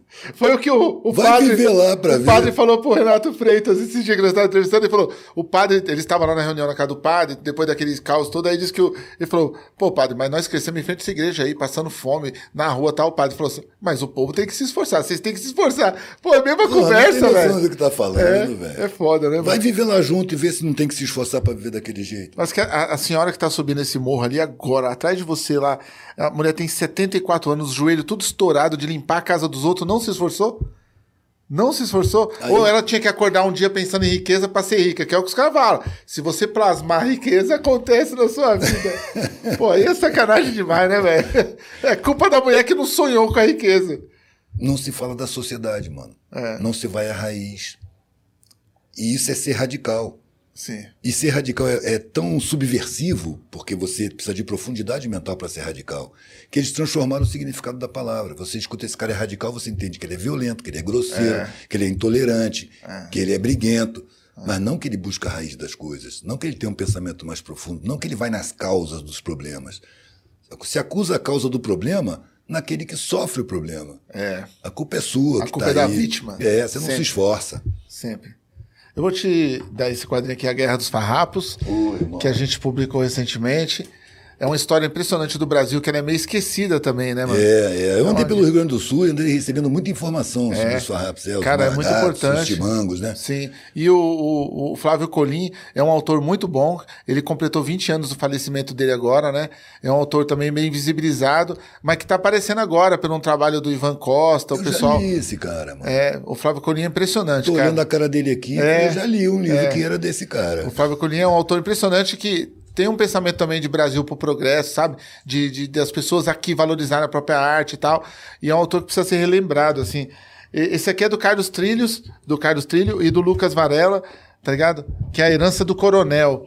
É, é um quadrinho bem legal também, que esse cara, ele tem um negócio com bonecas e vem de, um, de uma coisa aí do exército, da coisa. É, é, é, é um quadrinho assim, psicológico e bem, bem. Decadência de aristocrata? Tem uma, tem uma decadência aí que vem assim. do pai pro filho, é. Tem uma decadência. E esse aqui é o pai da mentira, pai de mentira, que é do Joy Oman. É, esse pai de mentira é a história de um desenhista. Esse aqui eu acho que você vai mais se identificar. Por isso que eu queria que você tivesse o quadrinho. É a história de um desenhista que ele é filho de um grande desenhista tá ligado? E o pai dele eh, teve todo sucesso mostrando uma tira de pai e filho juntos, que eram felizes, só que na vida real o pai dele não era legal. Não era assim. Então, assim, é uma história bem, bem bacana. E aqui foi escrito pelo filho, né? Foi escrito, é, é o, é o filho criou esse personagem, né? Então, assim, é um quadrinho bem, bem Botou interessante. um sorriso né? numa cara mal-humorada. É, né? tem um. A, a gente sempre procura na editora publicar uma bibliodiversidade, sabe? Que não seja coisa de super-herói, que não seja. para poder as pessoas terem acesso à cultura de outros países também, da França, da Colômbia, da Argentina. irmão, essa coisa de super-herói induz as pessoas a sempre estar esperando um salvador da pátria. Sim. Não percebem que são elas que têm que tomar atitude, sacou? Super Lula, Super Ciro, Vai ver Super alguém para Bolsonaro. ajudar, alguém para né, pra salvar a situação. Não, não, não é assim não, mano. Quem constrói a sociedade é quem, quem tem condição de construir a sociedade justa. Eu sempre digo, os caras ficam sem entender, porque acadêmico é foda, mano. Digo, quem tem condição de construir uma sociedade justa são os mesmos que constroem a sociedade injusta. A questão é ter consciência do que está acontecendo. Então a tua função é ir lá levar o saber que tu tem, que é direito deles e foi negado, e oferecer a eles de presente, velho. Não é chegar de cima para baixo, sabe? Eu vou ensinar, senta aí que eu vou falar. Não, não, é chegar lá e servir de conhecimento a uma pessoa que tem direito. Sim. As pessoas têm direito ao conhecimento. Agora, essas pessoas têm uma vivência que, se o conhecimento chegar nelas, velho, elas vão saber muito melhor como usar esse conhecimento em benefício do coletivo do que essa galera preparada para se sentir superior. Porque ali tem um sentimento de solidariedade. Na periferia, solidariedade não é virtude, é uma ferramenta de sobrevivência. A pessoa usa naturalmente, ela não sente boa porque está apoiando o outro que está caído. Porque ela também já teve caída e já recebeu apoio também. Então ela ajuda como uma obrigação que ela tem. Não é como uma pessoa boa, não, que eu sou bom, que eu. Não, não é não, mano. É ferramenta de sobrevivência. Assim como a humildade é uma ferramenta de aprendizado. Então você sai de um curso que se chama superior. Eu acho que já é tendencioso, é, um curso superior. Superior, né, mano? Cheio de arrogância, velho, você está incapaz de aprender qualquer coisa. Você pode aprender um monte entrando numa favela com a pessoa analfabeta. Mas esses caras com esse sentimento não têm condição de aprender nada, velho. E fica restrito ao saber teórico. Não sabe levar à prática. Entra numa favela, fica com medo, fica constrangido, não sabe se comunicar, não sabe falar a língua, não tem capacidade de aprender. Porque antes de você querer passar qualquer coisa numa favela, mano, você tem que falar a língua do lugar. Qualquer comunicação, a parte mais importante é o receptor. Se o receptor não entender o que você falar, não adianta nada você falar. É verdade. Sacou? É simples a coisa. Só que é complicado pelo sistema social. Os caras querem revolucionar, revolucionar a sociedade, mas não se revoluciona, não se percebe condicionado. Não, se- não percebe o sentimento de superioridade que ele tem, é induzido, exatamente para afastar o saber da sabedoria, que eu acho que esse é o pânico dos de cima. Juntar o saber com a sabedoria. O saber é restrito para no máximo 30% da sociedade. Os outros 70% não vão ter acesso. A sociedade é armada para não dar acesso. Então seria a obrigação dos mais humanos, dessa galera que tem acesso, de levar esse conhecimento para servir. Mas servir como quem serve um almoço, mano. Não é servir como quem vai fazer uma bondade, quem vai fazer um, uma grana. Não, é servir porque você é um ser humano, você tem essa obrigação moral, velho. Sim. É uma obrigação moral, só que não foi assimilada ainda pelo condicionamento geral. O controle do modelo de educação e o controle das comunicações. São dois pontos-chave, mano. Inclusive que o governo que foi deposto não mexeu, sacou? Sim. Não tocou, não teve coragem para isso. Então foi derrubado, exatamente pela, pelas comunicações. É, porque a comunicação é uma falha que a gente aponta também no Partido dos Trabalhadores, não ter trabalhado a própria mídia, né? A mídia foi destruída no- na época do. o- A Caros Amigos, essas revistas importantes. Meu irmão, a primeira coisa que falta do PT é humildade, velho. É, falta Primeira humildade. coisa que falta ali é humildade. Com a humildade, eles vão perceber muita coisa que eles não percebem com essa arrogância toda. Mas mantém essa arrogância, essa empáfia, não percebe o que está acontecendo, fica sem entender. Aí fica brigando na superfície. Sim. Brigando com os, os outros representantes, os outros fantoches. É tudo fantoche, o poder está por trás dele. Você lembra da primeira entrevista do PT, quando o Lula foi eleito em 2003? A entrevista coletiva, Zé Genuíno foi indicado para isso, sacou? Ele foi lá responder as perguntas das- dos repórteres. Aí uma repórter de uma mídia comercial dessa, pautada, né, recebeu do chefe a ordem de fazer uma pergunta e falar: agora que o PT chegou no poder, Genuíno na mesma hora levantou o dedo: não, no poder não, chegou no governo. Não era para mim estar perguntando para ele, então o que é o poder? Quem é o poder? Se o governo não é o poder, explica para mim. O que é o poder? Quem é que manda de verdade? Se o governo não é o poder, qual é o poder? Esclarece. É preciso esclarecer qual é o poder. O poder é o poder econômico, é o poder de um punhado de poder de rico que domina a mídia, que impõe um modelo de educação alienante, educação de mercado. Que fez ter o Alckmin de vice. Resume tudo nisso. Eu acho que o Alckmin está tendo uma grande oportunidade de se humanizar, mano, porque ele está É. vendo coisas que ele nunca viu. Ele está convivendo com gente mais simples, está convivendo com gente mais solidária. Embora cheia de empáfia, cheia de pretensão, é uma gente mais solidária e tem uma proposta de uma sociedade mais justa. Ou menos injusta. Né? Não se pode falar de uma sociedade mais justa porque essa não é justa. É menos injusta. Mas é aquela coisa, mano, você fica. Se você ficar guardando tudo que o cara fez, ele fez em nome do poder econômico. Né? Ele também, enquanto governante, ele era uma marionete do poder econômico. Por coincidência, ele fazia parte daquele grupo. Você faz um pra mim também, mano? Você quer um cappuccino? Pode ser. Ou um café? Não, pode ser um cappuccino, muito tempo que eu não tomo. Vou pegar aqui. nesse- Aqui. Pegar um X. Cappuccino saindo. Eu acho que o, o Alckmin. Bom, não sei, né? Mas espero que ele está passando por um processo de humanização. De humanização. É. O processo de humanização é bom. É uma boa palavra. Ele está percebendo que a humanidade tem mais do que dinheiro.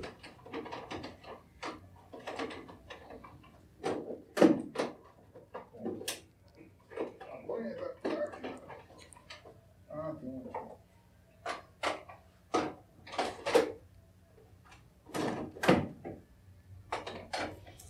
Tem figurinha, doutor? Hoje não tem figurinha, não? Eduardo, o que você é, gostaria de fazer que você não fez ainda? Tipo assim, puta, eu tenho um sonho de fazer tal coisa. Não tenho, mano. Bom, tem várias coisas que eu pretendo fazer, né, velho? Mas não é nenhuma obsessão, não. Se der, eu faço. Se não der, também não reclamo. Eu não tenho uma meta assim, não, tenho que alcançar, eu vou me realizar quando. Não, não, já estou realizado, mano, já estou tranquilo. Eu quero fazer, é, vamos dizer assim, não posso falar um cinema, né? Mas uma pequena arquibancada com um palquinho para botar um- uma tela e passar uns documentários lá no terreno que eu estou trabalhando, sacou? Aquele que minha filha comprou, que eu entrei durante a pandemia. Ela, ela comprou e nunca foi, né? A não ser para visitar, olhar. Era uma floresta, mano. Eu entrei derrubando árvore, eu entrei abrindo trilha, passando roçadeira. Terminei um alicerce para fazer a primeira casa, aluguei uma casinha próxima, sacou? Sim. E aí tô começando a preparar o terreno. Mas a casa que eu estou fazendo vai ser a base para eu morar dentro enquanto eu faço o resto. Mas antes de construir outra, eu já pensei em fazer a área do cinema. Ah, é? Para passar documentário, velho, para debater sobre a sociedade, que é o que eu gosto de fazer. É, tinha um amigo meu que tinha um site de vender de- de- filme e chamava Biqueira Cinematográfica, mano. Como que é? Ele, puta, traficando. Ah, não lembro mais. Era Biqueira alguma coisa. Tem como você pesquisar aí? Venda de documentários tal. É Biqueira. É o Sem Janta, o cara. Gente boa pra caramba. E ele ia nas exposições que eu tava, nos lançamentos meu de sarau, tal, nos encontros, e ele levava as barraquinhas com os DVD, né? Tudo piratinha, assim. E mais os documentários incrível, velho. Eu comprei vários dele, tá ligado? E eu falei, é um serviço que ninguém nunca prestou. Uma, uma linha de DVDs, mas de, de documentários, sabe? Aí os caras, ah, mas pra quê? Hoje tem Netflix. tá?" Você não encontra nada disso. Não, esses você Nada, não não encontra, cara. Esses tipo de documentário, tá ligado? Que mostra ali a Ilha dos Cocos, essas coisas você não encontra, mano, pra é assistir nesse Revolução canal. dos Cocos? Hã? Revolução dos Cocos? É, a Ilha das Lá em Flores, né? Ilha das Flores, a história É, do tomate. Ilha vai das Flores. O outro é a Revolução dos Cocos, é onde os caras põem coco pra ser a gasolina do carro, né? Pra ser- É, é, o bota a óleo mineradora para correr É. e alimenta co- como combustível óleo de coco. Bota os Puta. caminhões para rodar. Cara, os Você documentários. viu o primeiro fuzil? Não. O primeiro fuzil, mano, era de flecha. Eles de pegaram um cano do fuzil, abriram, enfiaram uma flecha, puxaram a borracha, prenderam no gatilho. Ele falou assim: com isso aqui, ó, a gente conseguiu o nosso primeiro fuzil de verdade. Nossa. E conseguiram, conseguiram botar os ingleses para correr, mano. Caramba. Na mineradora que estava destruindo a floresta deles. Sacou? É um filme exemplar, mano. Mas você não encontra. Conseguiu? Que era cinematográfico. Biqueira Cinematográfica, é do Sem Janta. Meu parceiro, Sem Janta, personagem meu de um livro, Manual Prático do Ódio. Eu vi alguém comentando esse nome e eu falei, nome louco, Sem Janta. Aí eu pus um personagem meu. Passou uns anos, esse cara me procurou e falou, eu sou Sem Janta. Aí eu falei, magrelo, cara, né? Eu falei, mano, não existe mesmo. Ele falou, mano, alguém falou de mim perto de você e você pôs o personagem, sou eu. Eu falei, caramba, que da hora. e ele fez essa biqueira cinematográfica. Ainda tem um site aí de venda? Pô, dá pra fazer até quadrinho. Tem um Face. Facebook. Personagem de quadrinho, mano. É. Tem o Facebook. Eu gosto desses caras assim que fazem algo diferente, sabe? Que nem esse negócio dos, dos DVD, dos documentários, dos fanzine. Eu, eu valorizo muito, cara, a cultura underground, que eu acho que nisso aqui que vocês fazem, nos pequenos livros, nas pequenas. É, que são grandes, né, mano? Porque é pequeno, mas isso aqui tem uma disruptura gigantesca. Você não tá alimentando o mercado, você tá fazendo na conta não corrente. Não dependendo de ninguém para fazer. E não tá dependendo de ninguém. Ninguém vai apagar né? Porque a gente pensa muito assim que a distribuição é necessária, tal, a gente está nos lugares. Essa linha minha de quadrinhos não está nas livrarias. Ela é só vendida no é, lojas específicas de quadrinhos ou na Amazon, entendeu? Mas não está na, nas livrarias. Porque as livrarias também são um modo. É, a, a, eu, eu, defendo sempre as livrarias e tudo, mas também é um modo foda de ficar 60, 90 dias com o negócio para vender em consignação então o cara pega isso aqui seu, põe lá, você quer 5 reais disso aqui, o cara vende por 15, ele demora 3, 4 meses para te pagar, e aí ele devolve 3 com a capa rasgada, dois sujo, que sujaram, e um roubaram, sabe assim? É muito, cara, é muita. E às vezes expõe mal, velho, num lugar onde ninguém vê. Sim. Tem é, é, não tem carinho pela obra, né, mano? É, não Mas tem... na verdade eu fiz, velho, porque eu vendia de mesa em mesa de barimbá. Sacou? Artesanato, tudo que eu fazia. Sim. Eu saía vendendo de mesa em mesa de barimbá, nas praças, onde tem gente no lazer. E eu queria ter uma mercadoria na mão para poder vender. Eu queria fazer livrinho, eu quero Sim. escrever. Aí eu comecei a fazer, desenvolvi a maneira, imprimi as capas, cortei no estilete, aprendi a comprar o papel A1. O papel. E você, é um negócio que você gosta de fazer, não gosta? Gosto, mano. Eu tenho habilidade manual. É. Mas o que eu gosto mesmo, velho, é de ver essa ruga na testa das pessoas. Ninguém pega Tá pensando, velho.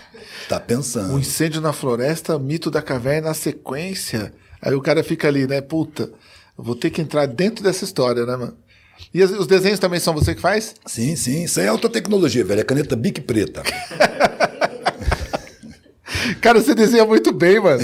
Olha isso aqui, mano. Né? Ah, essa aí é o incêndio da floresta, né, velho? É. Porque tem aquela história do beija-flor que com um incêndio na floresta, os bichos tudo fugindo, passa pelo beija-flor, o beija-flor tá indo lá no riacho, vem voando e joga numa árvore que tá pegando fogo. Aquele, aquele cuspinho, né, velho?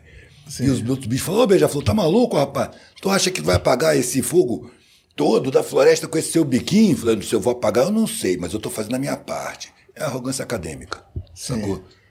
Aí no meu conto eu botei um macaco. Deixa de ser otário, meu irmão. Tu já viu quem que tá botando fogo? Olha lá, é ser humano com lança-chama. Tu vai virar churrasquinho aí, dá uma gargalhada e sai correndo. Aí o beija-flor para, se sente otário naquela arrogância dele, mas como é um bichinho rápido, ligeiro, já se liga e sai voando para ir chamar os outros bichos.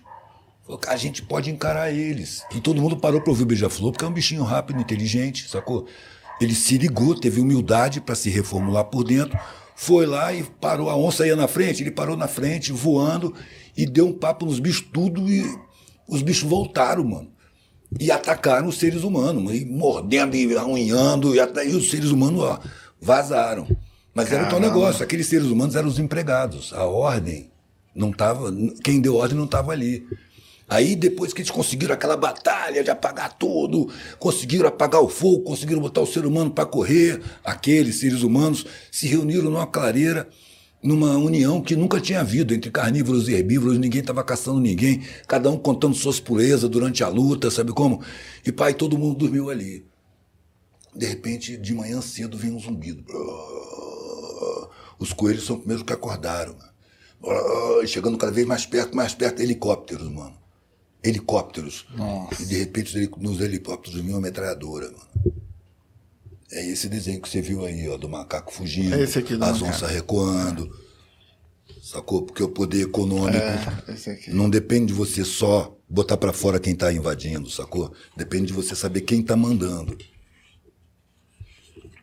E aí você viaja na história e depois você fala, vou viajar nos desenhos também, vou fazer os desenhos. É, não, a imagem vem quando eu tô pensando vem, vem, na história, é, né? velho. O macaco tá aqui, tá milhão. E esse é os cinco estrelas e a periferia? Isso eu, tava, eu fiz uma palestra num hotel cinco estrelas, né? Era um EREAD. EREAD? EREAD, é Encontro Regional de Estudantes de Administração.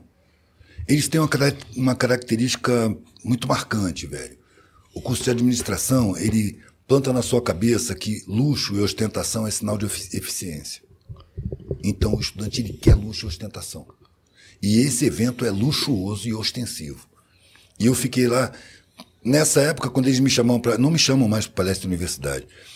Mas nessa época, Será por quê? quando eles me chamaram, eu falei assim: eu quero ficar durante todo o evento, eu quero ter direito a expor meu trabalho para vender.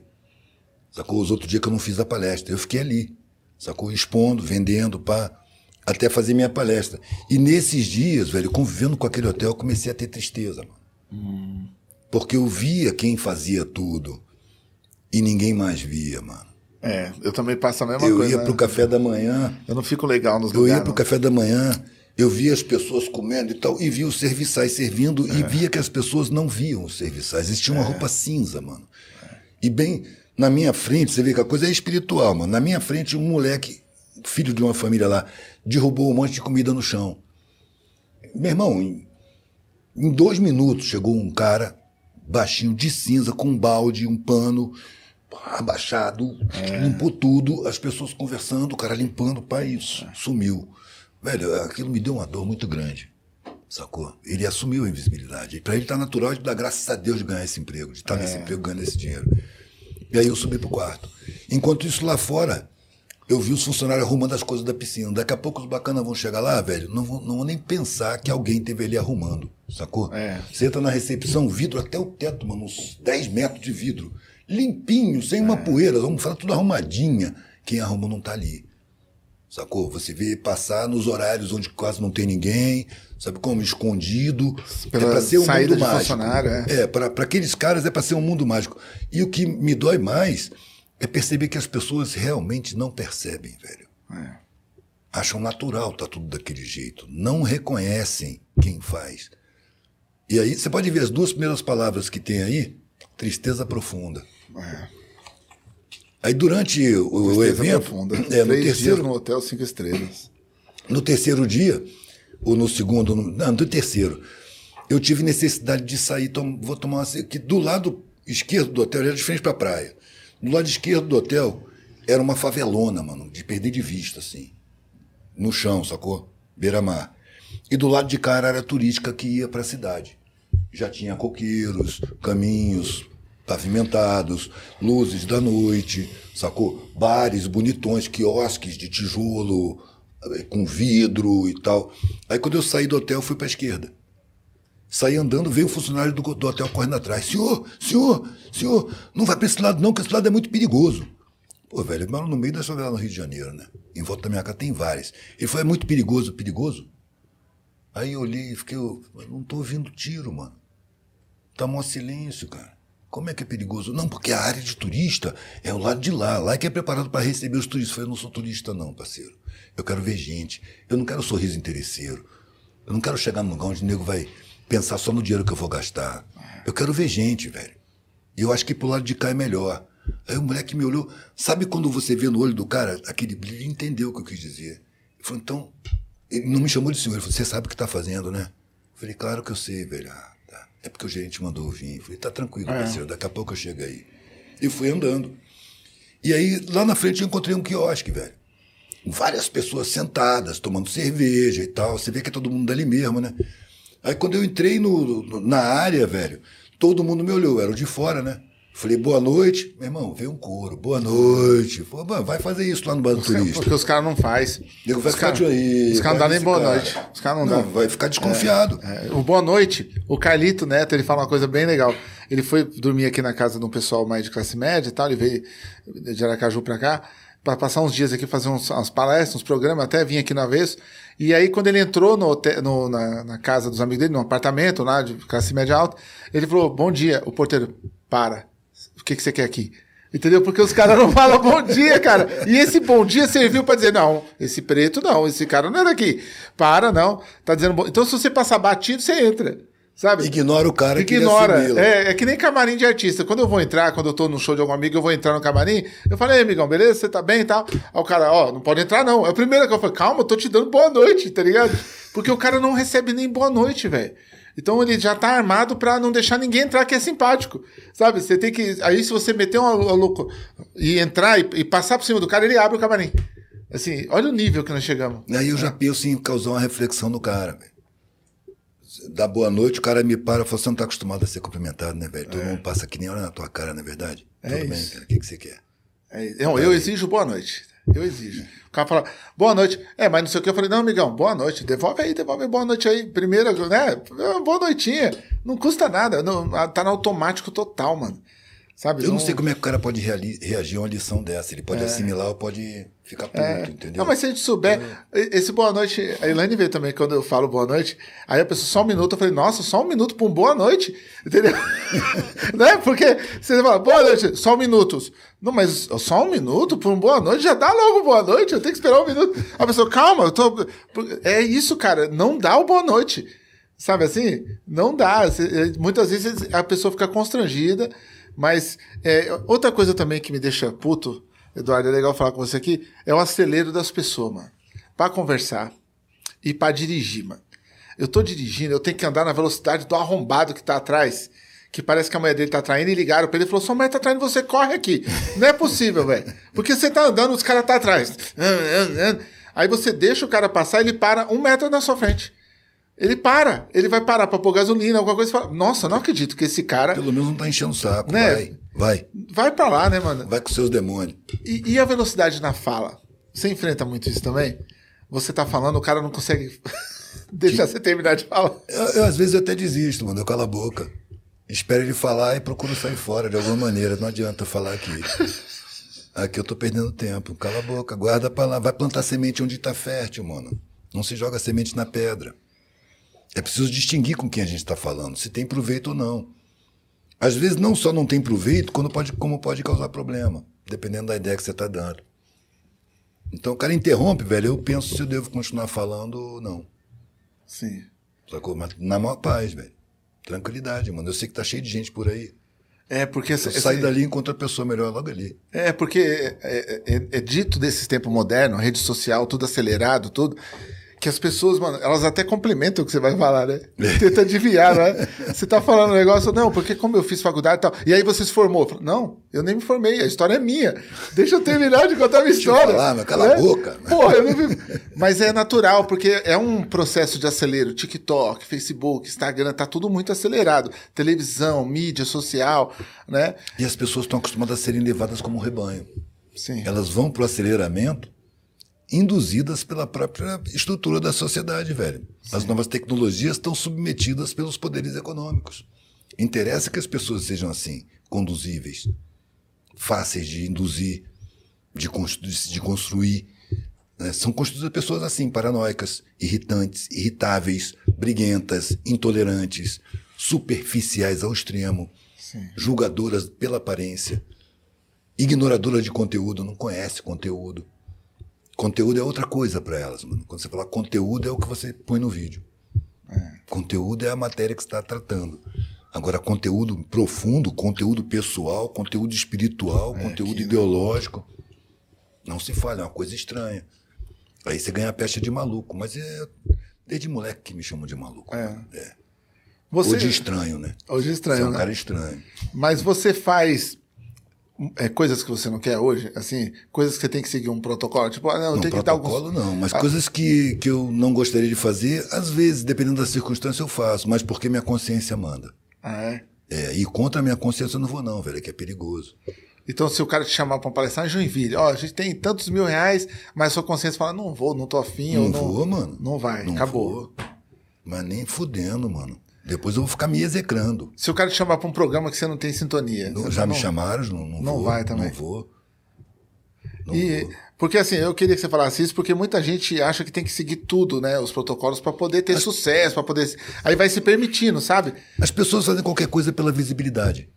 Né? Visibilidade é, é um patrimônio hoje em dia. É, é um patrimônio. Mas eu não fiz nada pela visibilidade, mano. Fiz nada, eu estava expondo na rua. Chegou uma câmera perguntou assuntos do meu trabalho, coisas que eu falo há, na época tinha 30 anos, hoje tem 40. Sobre a sociedade, as injustiças, as inconformações, as induções, as falcatruas, o poder econômico, né? o teatro, que é a, política partidária, sabe? Como o jogo que a sociedade faz. Então eu fui falando naturalmente com a câmera, como eu falo com as pessoas.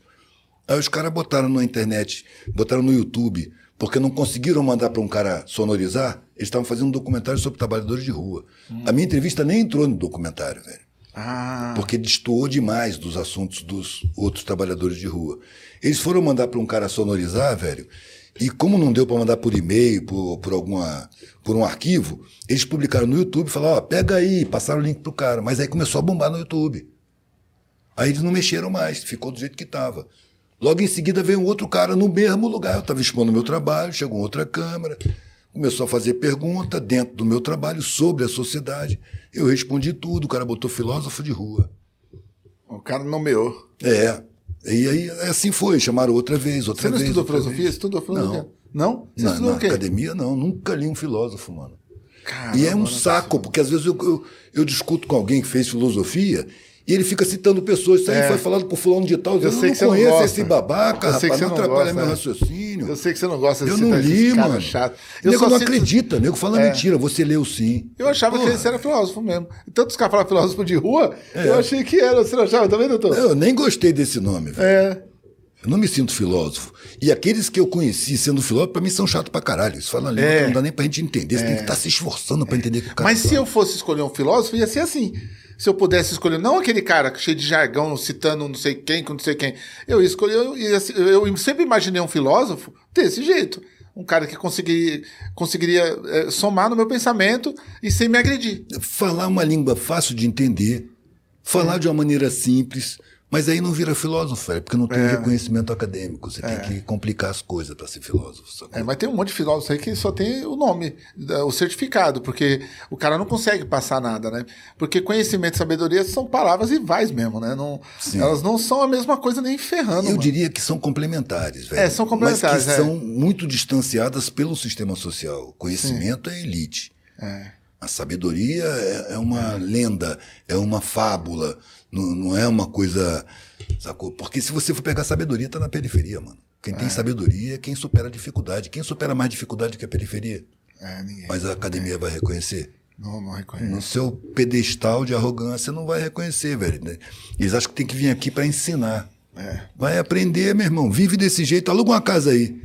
Pra Passa uns se- seis meses aí. Você vai ganhar respeito. É o que eu falava com os revolucionários antigamente, mano. Vai morar numa favela, mano. Você é revolucionário mesmo? Vai morar numa favela, mano. Vai aprender como é que se sobrevive com dificuldade. Vai aprender como é que é o povo, como é que o povo fala, como é que o povo vive, como é que o povo se relaciona. Porque isso que você tem de revolução é europeu.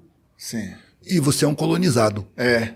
A Os cara Europa é um seguir- continente que sacaneou o mundo inteiro, velho. Inclusive, quando tava fazendo a Revolução Francesa, o pau tava atorando lá, os franceses alimentando a morte de uma parte de gente da outra nação ali. O, o, o Argélia, Nigéria, Haiti. É, eles, é, pra quem não sabe, a França com a Argélia fez a mesma coisa que os nazistas fizeram, tá ligado? Com o povo judeu. Os caras criaram um, um- um- um- criaram uma zona de, de matança, velho, pros argelinos, tá ligado? Isso é uma coisa que eles escondem. Os franceses só tem história bonita da França. Irmão, né?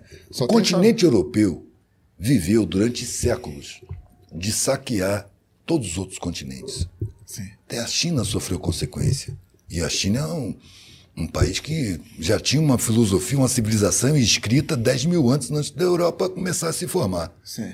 Os gregos estavam batendo pedra para acender fogueira e morando dentro de caverna. Os chineses já tinham uma civilização lá. Mas aqui na academia, onde é que começa a filosofia? Na Grécia. É. Sacou? Por quê?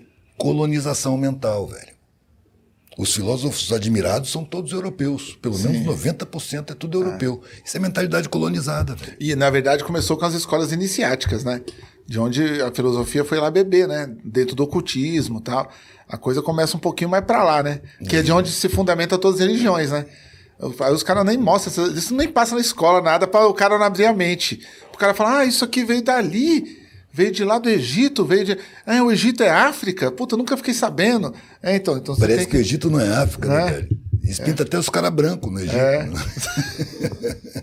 É um negócio de doido. Você tem alguma coisa que você é, queira fazer em termos de, de cultura, um livro, um novo, um novo, um quadrinho, alguma coisa que você vai plasmar pra, mais para frente aí que Eu você vai tenho, fazer? tenho. Porque eu acho que você está construindo essa casa para você ficar também ali um pouco Sim, na moral, né? Sim, eu estando ali, pode ser que eu faça monte. Tem várias hipóteses para eu fazer. Mas é aquela coisa, velho, eu não faço um plano fixo. Sim, é não me legal. É, você me falou, eu tô tentando te pegar no plano fixo. É verdade, eu tentei de novo. Olha como o sistema é filha da puta. Porque eu sou o sistema, eu tenho uma editora, né? Então eu também. Não, e tem faz- outra coisa, velho. Tô dentro do terreno, já tem mais de ano, sacou? Já abri trilha, já arrumei vários pedaços, mas de uma hora pra outra eu posso largar tudo e sair fora, mano. Basta ter motivo pra isso. Que bom, mano. Que bom isso. Sacou? Se a circunstância ficar ruim, fala, então tá, mano. Se encher o saco, fala, sabe de uma coisa? É. Não terminar porra nenhuma. Digamos que minha filha chegue lá, isso não vai acontecer, mas vamos supor que ela chega lá e fala: Não, o terreno é meu, não quero que seja assim, quero que seja assado. Eu pego minha mochila, então faz aí. E eu ganho o mundo, mano. O mundo é tão grande, é só apontar o nariz e ir, mano. É. Eu tô preso em lugar nenhum, não. Não tô preso em plano nenhum, não. Vou fazer o que vier pelo caminho. Se não é aqui, é outro lugar. Só que eu não tenho obstinação, não vou sair frustrado. Sim. Eu já fiz até onde eu pude. Você não criou expectativas, né? Não, mas se eu morrer, mano, eu espero que alguém continue. Se ninguém continuar, foda-se, mano. Eu não vou estar aqui, vou estar no mundo espiritual mesmo. Aí o cara do Vieira Celestino que fica postando lá conteúdo, edita e fica postando, arrombado. né? Esse trabalho é dele, essa carga. Pronto, achamos o que, que ele vai ter que se lascar o resto da vida. É, é, o que ele tem vai acabar, mano. Vai ficar editando corte de podcast. Se usar o nosso corte, eu vou atrás, hein? Eu tô doido pra... Tô brincando, pode usar. Eu não tenho, não tenho restrição de conteúdo nenhum. Eu acho que conteúdo é pra ser distribuído mesmo, é pra gente. Lógico. Né? Tem tanta falta de informação, cara, por aí, né? É, tem tanta. É por aí que eu penso. É, eu não tomaria aquela atitude lá, entendeu? Mas também não sou juiz do cara, não. Ele É, tomou, o problema é, é, dele. E de qualquer maneira está sendo útil, porque tem um monte de gente acessando Tem, conteúdo de tem. qualidade. Eu conheço um monte de gente né? que segue, Com é. profundidade. Aí depois Eu vai só- atrás de você também, porque o cara pega ali, ele quer mais Não, o depois. problema da autenticação é o cara ter certeza que sou eu que tá lá. O cara manda recado para mim, o cara fala comigo, só coisa não recebe resposta. É, mas ele não tem como ele direcionar pra você isso, pôr um e-mail seu, alguma coisa? Eu perdi o contato, parceiro. É, prefiro. Isso aí entendeu? era legal, pô. São sentimentos que, quando eu tenho, eu prefiro evitar. Só que eu não quero ter esse sentimento. Mas então o cara te segue onde no Instagram original? Eduardo, Eduardo Marinho. Marinho, ponto artista de rua. Ponto artista de rua. Eduardo Marinho, ponto artista de rua. Você põe na descrição do vídeo que a gente fortalece esse. E quando a gente pôr o corte, a gente põe também. Eduardo Marinho, ponto, Ponto artista, de, rua. Eu frequento esse periodicamente, não sempre porque eu detesto celular, parceiro. Mas minha filha está sempre ali, ela me informa tudo o que acontece. Ah, legal. Quando ela publica alguma coisa, ela me consulta. Ou então eu passo para ela, olha esse vídeo aqui, faz os cortes e publica. De vez em quando ela pede um ao vivo, vai lá em casa, a gente faz um ao vivo. Eu faço rifa pelo Instagram. Olha que Sacou? legal, mano. Ela se Tá legal amarra, o pessoal ela ganha- seguir esse Ela mesmo, ganha uns por cento nessa, né? Ó. Tá certo? De vez em quando, pai, vamos fazer uma rifa, tô precisando de grana. Aí ela, ela fala pra mim, meu pai é famoso, vamos dar uma multinha no meu pai. Vamos usufruir desse patrimônio. Mas aí o público ganha, porque ganha mais conhecimento assistindo você e ela também ganha. É, lógico, coisa. mano, Pô, lógico. puta justo, velho. É, Ainda da mais que você cedo. não deixa propaganda passar no YouTube e tal. Né? Tem toda uma coerência Não, eu vivo no do que eu vendo. É. Cara, a resposta que você deu aquele dia que a gente tava no Flow sobre as roupas, pra mim, foi a mais foda, Eu mano. não lembro, não. É, porque eu falei assim, pô, mas as roupas também não é um tipo de comércio tal, que você faz. E aí você respondeu assim, de uma forma libertadora, que você falou que não é, você não faz estigmatizando produção, você não faz, sabe, você não é preso nessa cadeia. E isso pra mim foi muito bom. Porque na minha marca, a gente tem uma marca de roupa aqui na Quebrada, Onda Sul e tal, e eu sempre falo pro Davi, mano, eu vou fazer a blusa quando eu quiser, eu vou criar a camisa quando eu quiser, sabe? Porque também senão você fica verão, inverno, outono, e tem que criar coleções. Não, aí você vira prisioneiro. Entendeu? E vira tudo, tudo. vale a pena, não Tudo vale te pena. faz virar prisioneiro. Ó, você quer editora? A gente tá publicando um por mês. Pra aumentar a produção e ficar mais barato, dois por mês vira. Pra ficar mais barato, três por mês vira. Aí eu falei pro meu sócio, para. Nós já estamos virando já tipo os caras capitalistas que pra ficar mais barato vai ter que, sabe? Escalar. Em A quando- maldição do capitalismo é escalar, velho. quando vem gente dar conselho, mano. Não, É. porque você tem que fazer assim, tal, porque assim vai virar mais, assim mais gente vai vir nesse horário. Você tem que... Velho, não vamos preocupar com isso, mano. Mano, mano, não é assim, é assim que se faz, velho. Não é assim que eu faço, mano. Sim. Eu resolvo como eu fazia. Eu não vou fazer como se faz, não, mano. Fosse assim, eu era milico até hoje. Tava coronel do exército, ganhando um dinheiro É. Mas, doente. mas sabe que isso que você falou é, é que as pessoas não entendem. Quando, quando os caras vêm em mim e falam, "Pô, você tinha que ter franquia da sua, da sua marca. Aí vai me dando uma preguiça, velho. Eu falo, nossa, tem mano. que, tem, tem que, fazer. tem que o caralho. Tem que, você tinha que ter. Eu fui ter uma loja no shopping, foi a pior porra que eu fiz da minha vida. Aí dentro do shopping, quando você tá dentro, você tem a noção de tudo que é feito para lascar você e para você lascar o cliente. Porque você é obrigado a ficar 12 horas com a loja aberta, senão você ganha multa. Você não pode fechar a loja nem para ir no banheiro. Pô, tu já tá Senão você ganha ameaça. multa. É sério, é tudo isso. Você não pode correr no shopping. Então eu saía para ir no banheiro correndo, leva multa. Você não pode correr num shopping. Ninguém sabe disso, mas não pode correr em shopping. Se você estiver no shopping, você correr, você leva multa. O lojista, de onde você está na loja, leva multa. Então, assim, é uma Você tem que prisão. cagar nas calças. É, você tem. E pôr alguém pra ficar na sua loja enquanto você caga nas calças. O problema é seu. É, o dia que eu desmontei a loja, Eduardo, eu tava com o menino, o, o Davi, que trabalha comigo, e a gente tava desmontando a loja às 3 horas da manhã. A gente foi pras docas. Eu levei o material da loja nas costas junto com ele, a gente desmontando. E aí uma senhora me parou na saída das docas, que é a saída do shopping. E ela falou: Vocês estão fazendo o quê? Eu falei: Tô indo embora, senhora. Eu não vou mais poder pagar aluguel aqui. Eu vou embora, aumentar o meu aluguel e tal. E é muito pressão. Agora puseram, eles põem um chip no computador do lojista para ver o que você vende para eles cobrar a comissão do shopping. Então, ao nível. Como é. como- é que alguém se submete a Sim. isso? Mas antes disso, era, sabe como era? Como era? Ficava uma mulher na sua porta anotando o que você vendia para cobrar a comissão pro shopping. Te juro, é assim que eles fazem a conta fora o aluguel. Quanto tempo você aguentou isso? Eu aguentei isso 11 meses. Aí, quando eu fechei a loja, eu tava lá embaixo no porão, a senhora falou: Você tá indo embora então? Você tá indo embora? Aí eu falei: É, eu vou embora, senhora. Eu tô até triste, né? Porque eu não sonho meu ter uma loja aqui também. Nossa, como você é livre, feliz. Ai, meu, eu montei aqui uma sorveteria com meu marido, eu não vejo a hora de fechar isso aqui e voltar a viver. A mulher falou eu não tenho liberdade, moço, eu tô a dona da sorveteria, cara. Sabe, ela tava agoniada, eu nunca vou Vigiada, esquecer. mano, Quando eu entrei naquele caminhão, eu falei, Davi, nós está livre. Nós pegou o induto. E o cara do lado da minha loja, ele montou uma loja de roupa, ele era, ele era angelino ou português, não lembro. Ele falava com sotaque assim.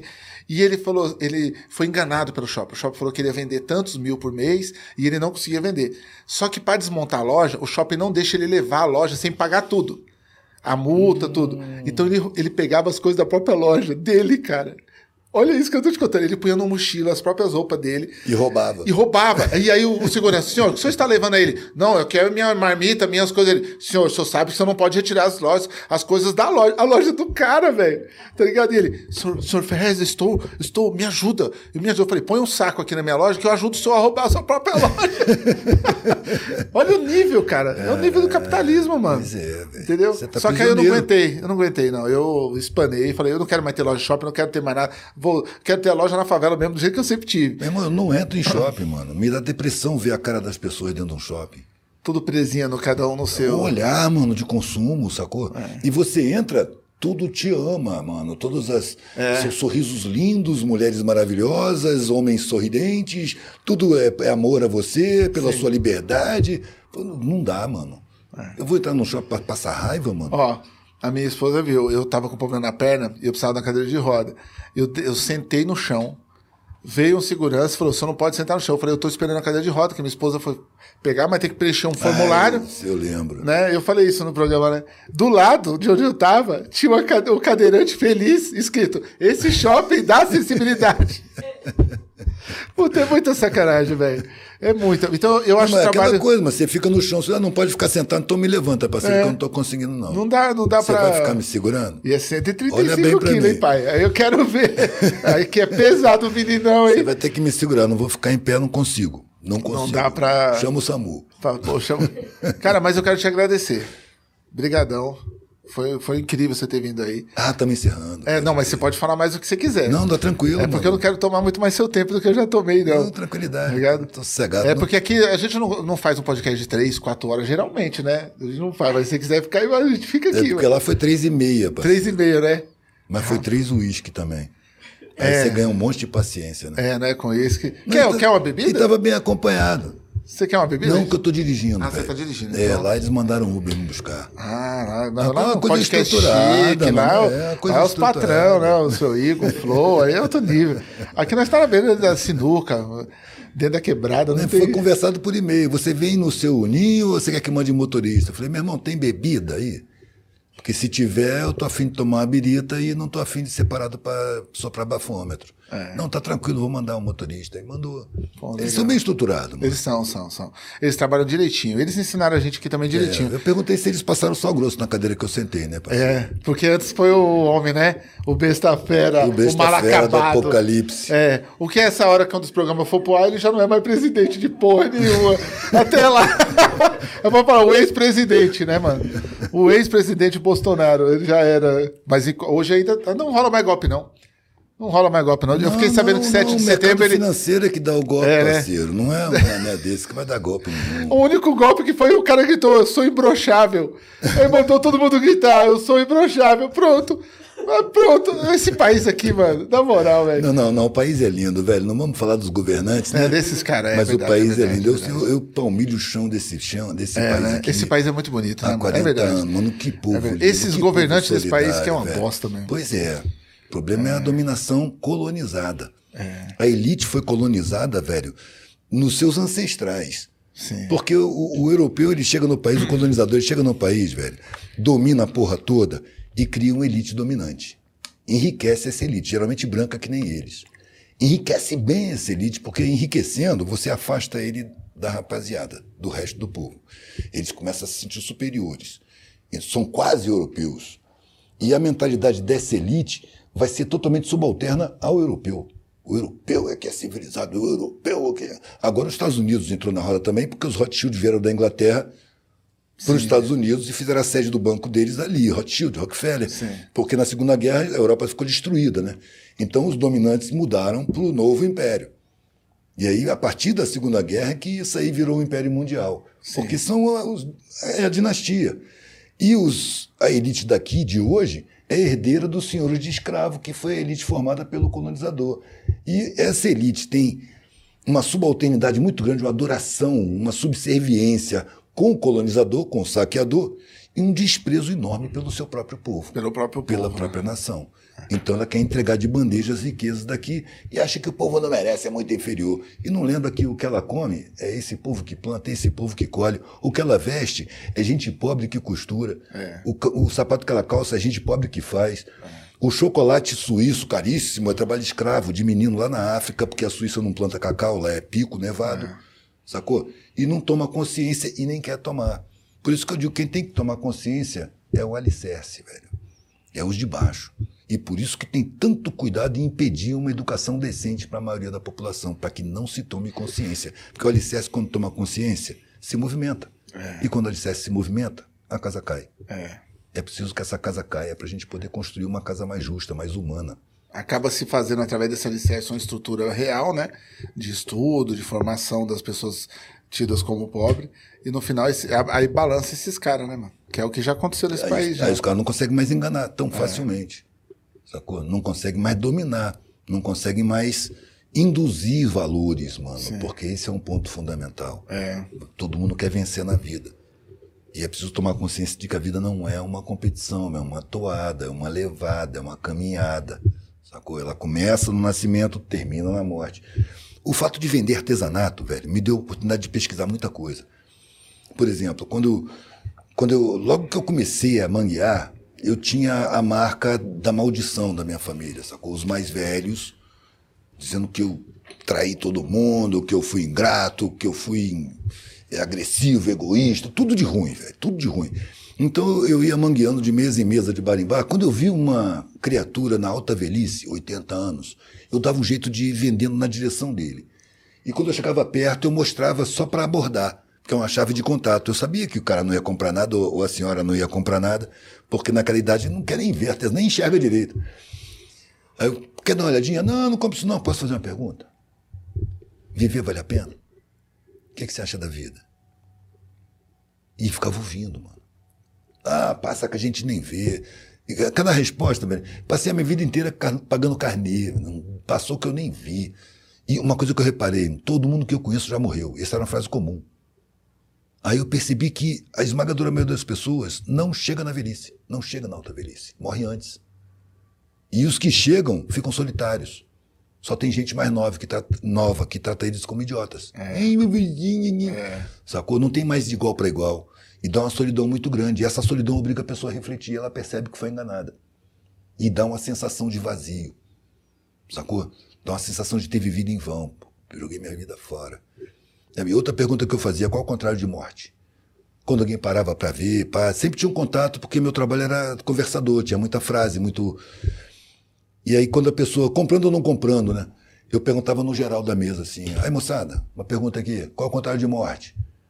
Dava aquele silêncio, né? Porque as pessoas pensam que é óbvio, né? Aí alguém lá tomava o cara e dizia: vida? Eu falei: não, o contrário de morte não é vida.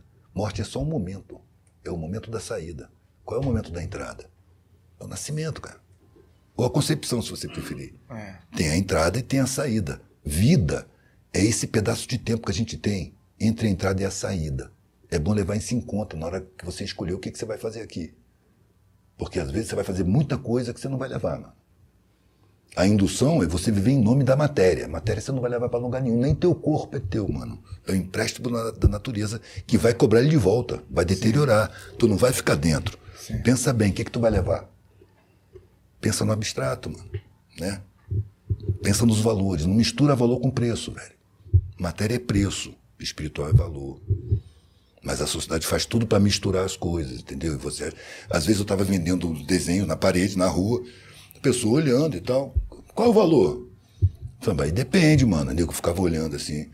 Depende. Tem gente que dá um valor até exagerado, véio. tem gente que não dá valor nenhum, é menos que lixo isso aí. Mas para os dois o preço é o mesmo. Para quem gostar, para quem não gostar, para quem achar que é lixo, para quem achar que é maravilha, o preço é o mesmo. Você quer saber o preço, né? O cara, ah, é. A confusão valor com preço é estratégica, velho. É. E esse, esse negócio da riqueza também é bem relativo, né? Uma vez eu tava na. Os caras me levou numa reunião para me apresentar para um grupo de pessoas. E lá tinha o diretor da Adidas no Brasil, o representante de todas as lojas da Nike aqui no Brasil e tal. E o cara me apresentou, você falou, isso aqui é o Ferrez tal, ele tem uma loja só. Mas ele é o cara mais rico dessa mesa. Aí o cara falou assim, oxe, tinha um cara lá que tinha 150 lojas, velho. 150.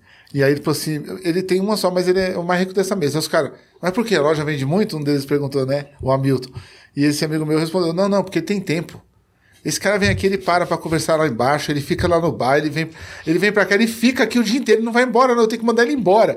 Ele é o cara mais rico que eu conheço. Então pra você ver, né, cara, que hoje em dia, nessa loucura toda, que o tempo é fragmentado, né, é tudo comprar o seu tempo, né?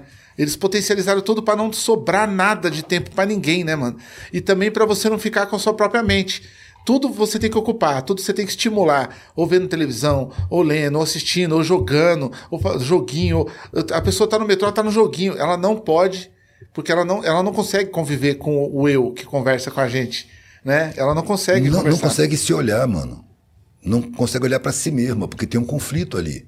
Sim. E um conflito que ela acha que tem que ser porque a sociedade exige assim. As pessoas param para pensar quando eu digo a maior riqueza que existe, velho, é aquela que você pode distribuir, que ela não diminui.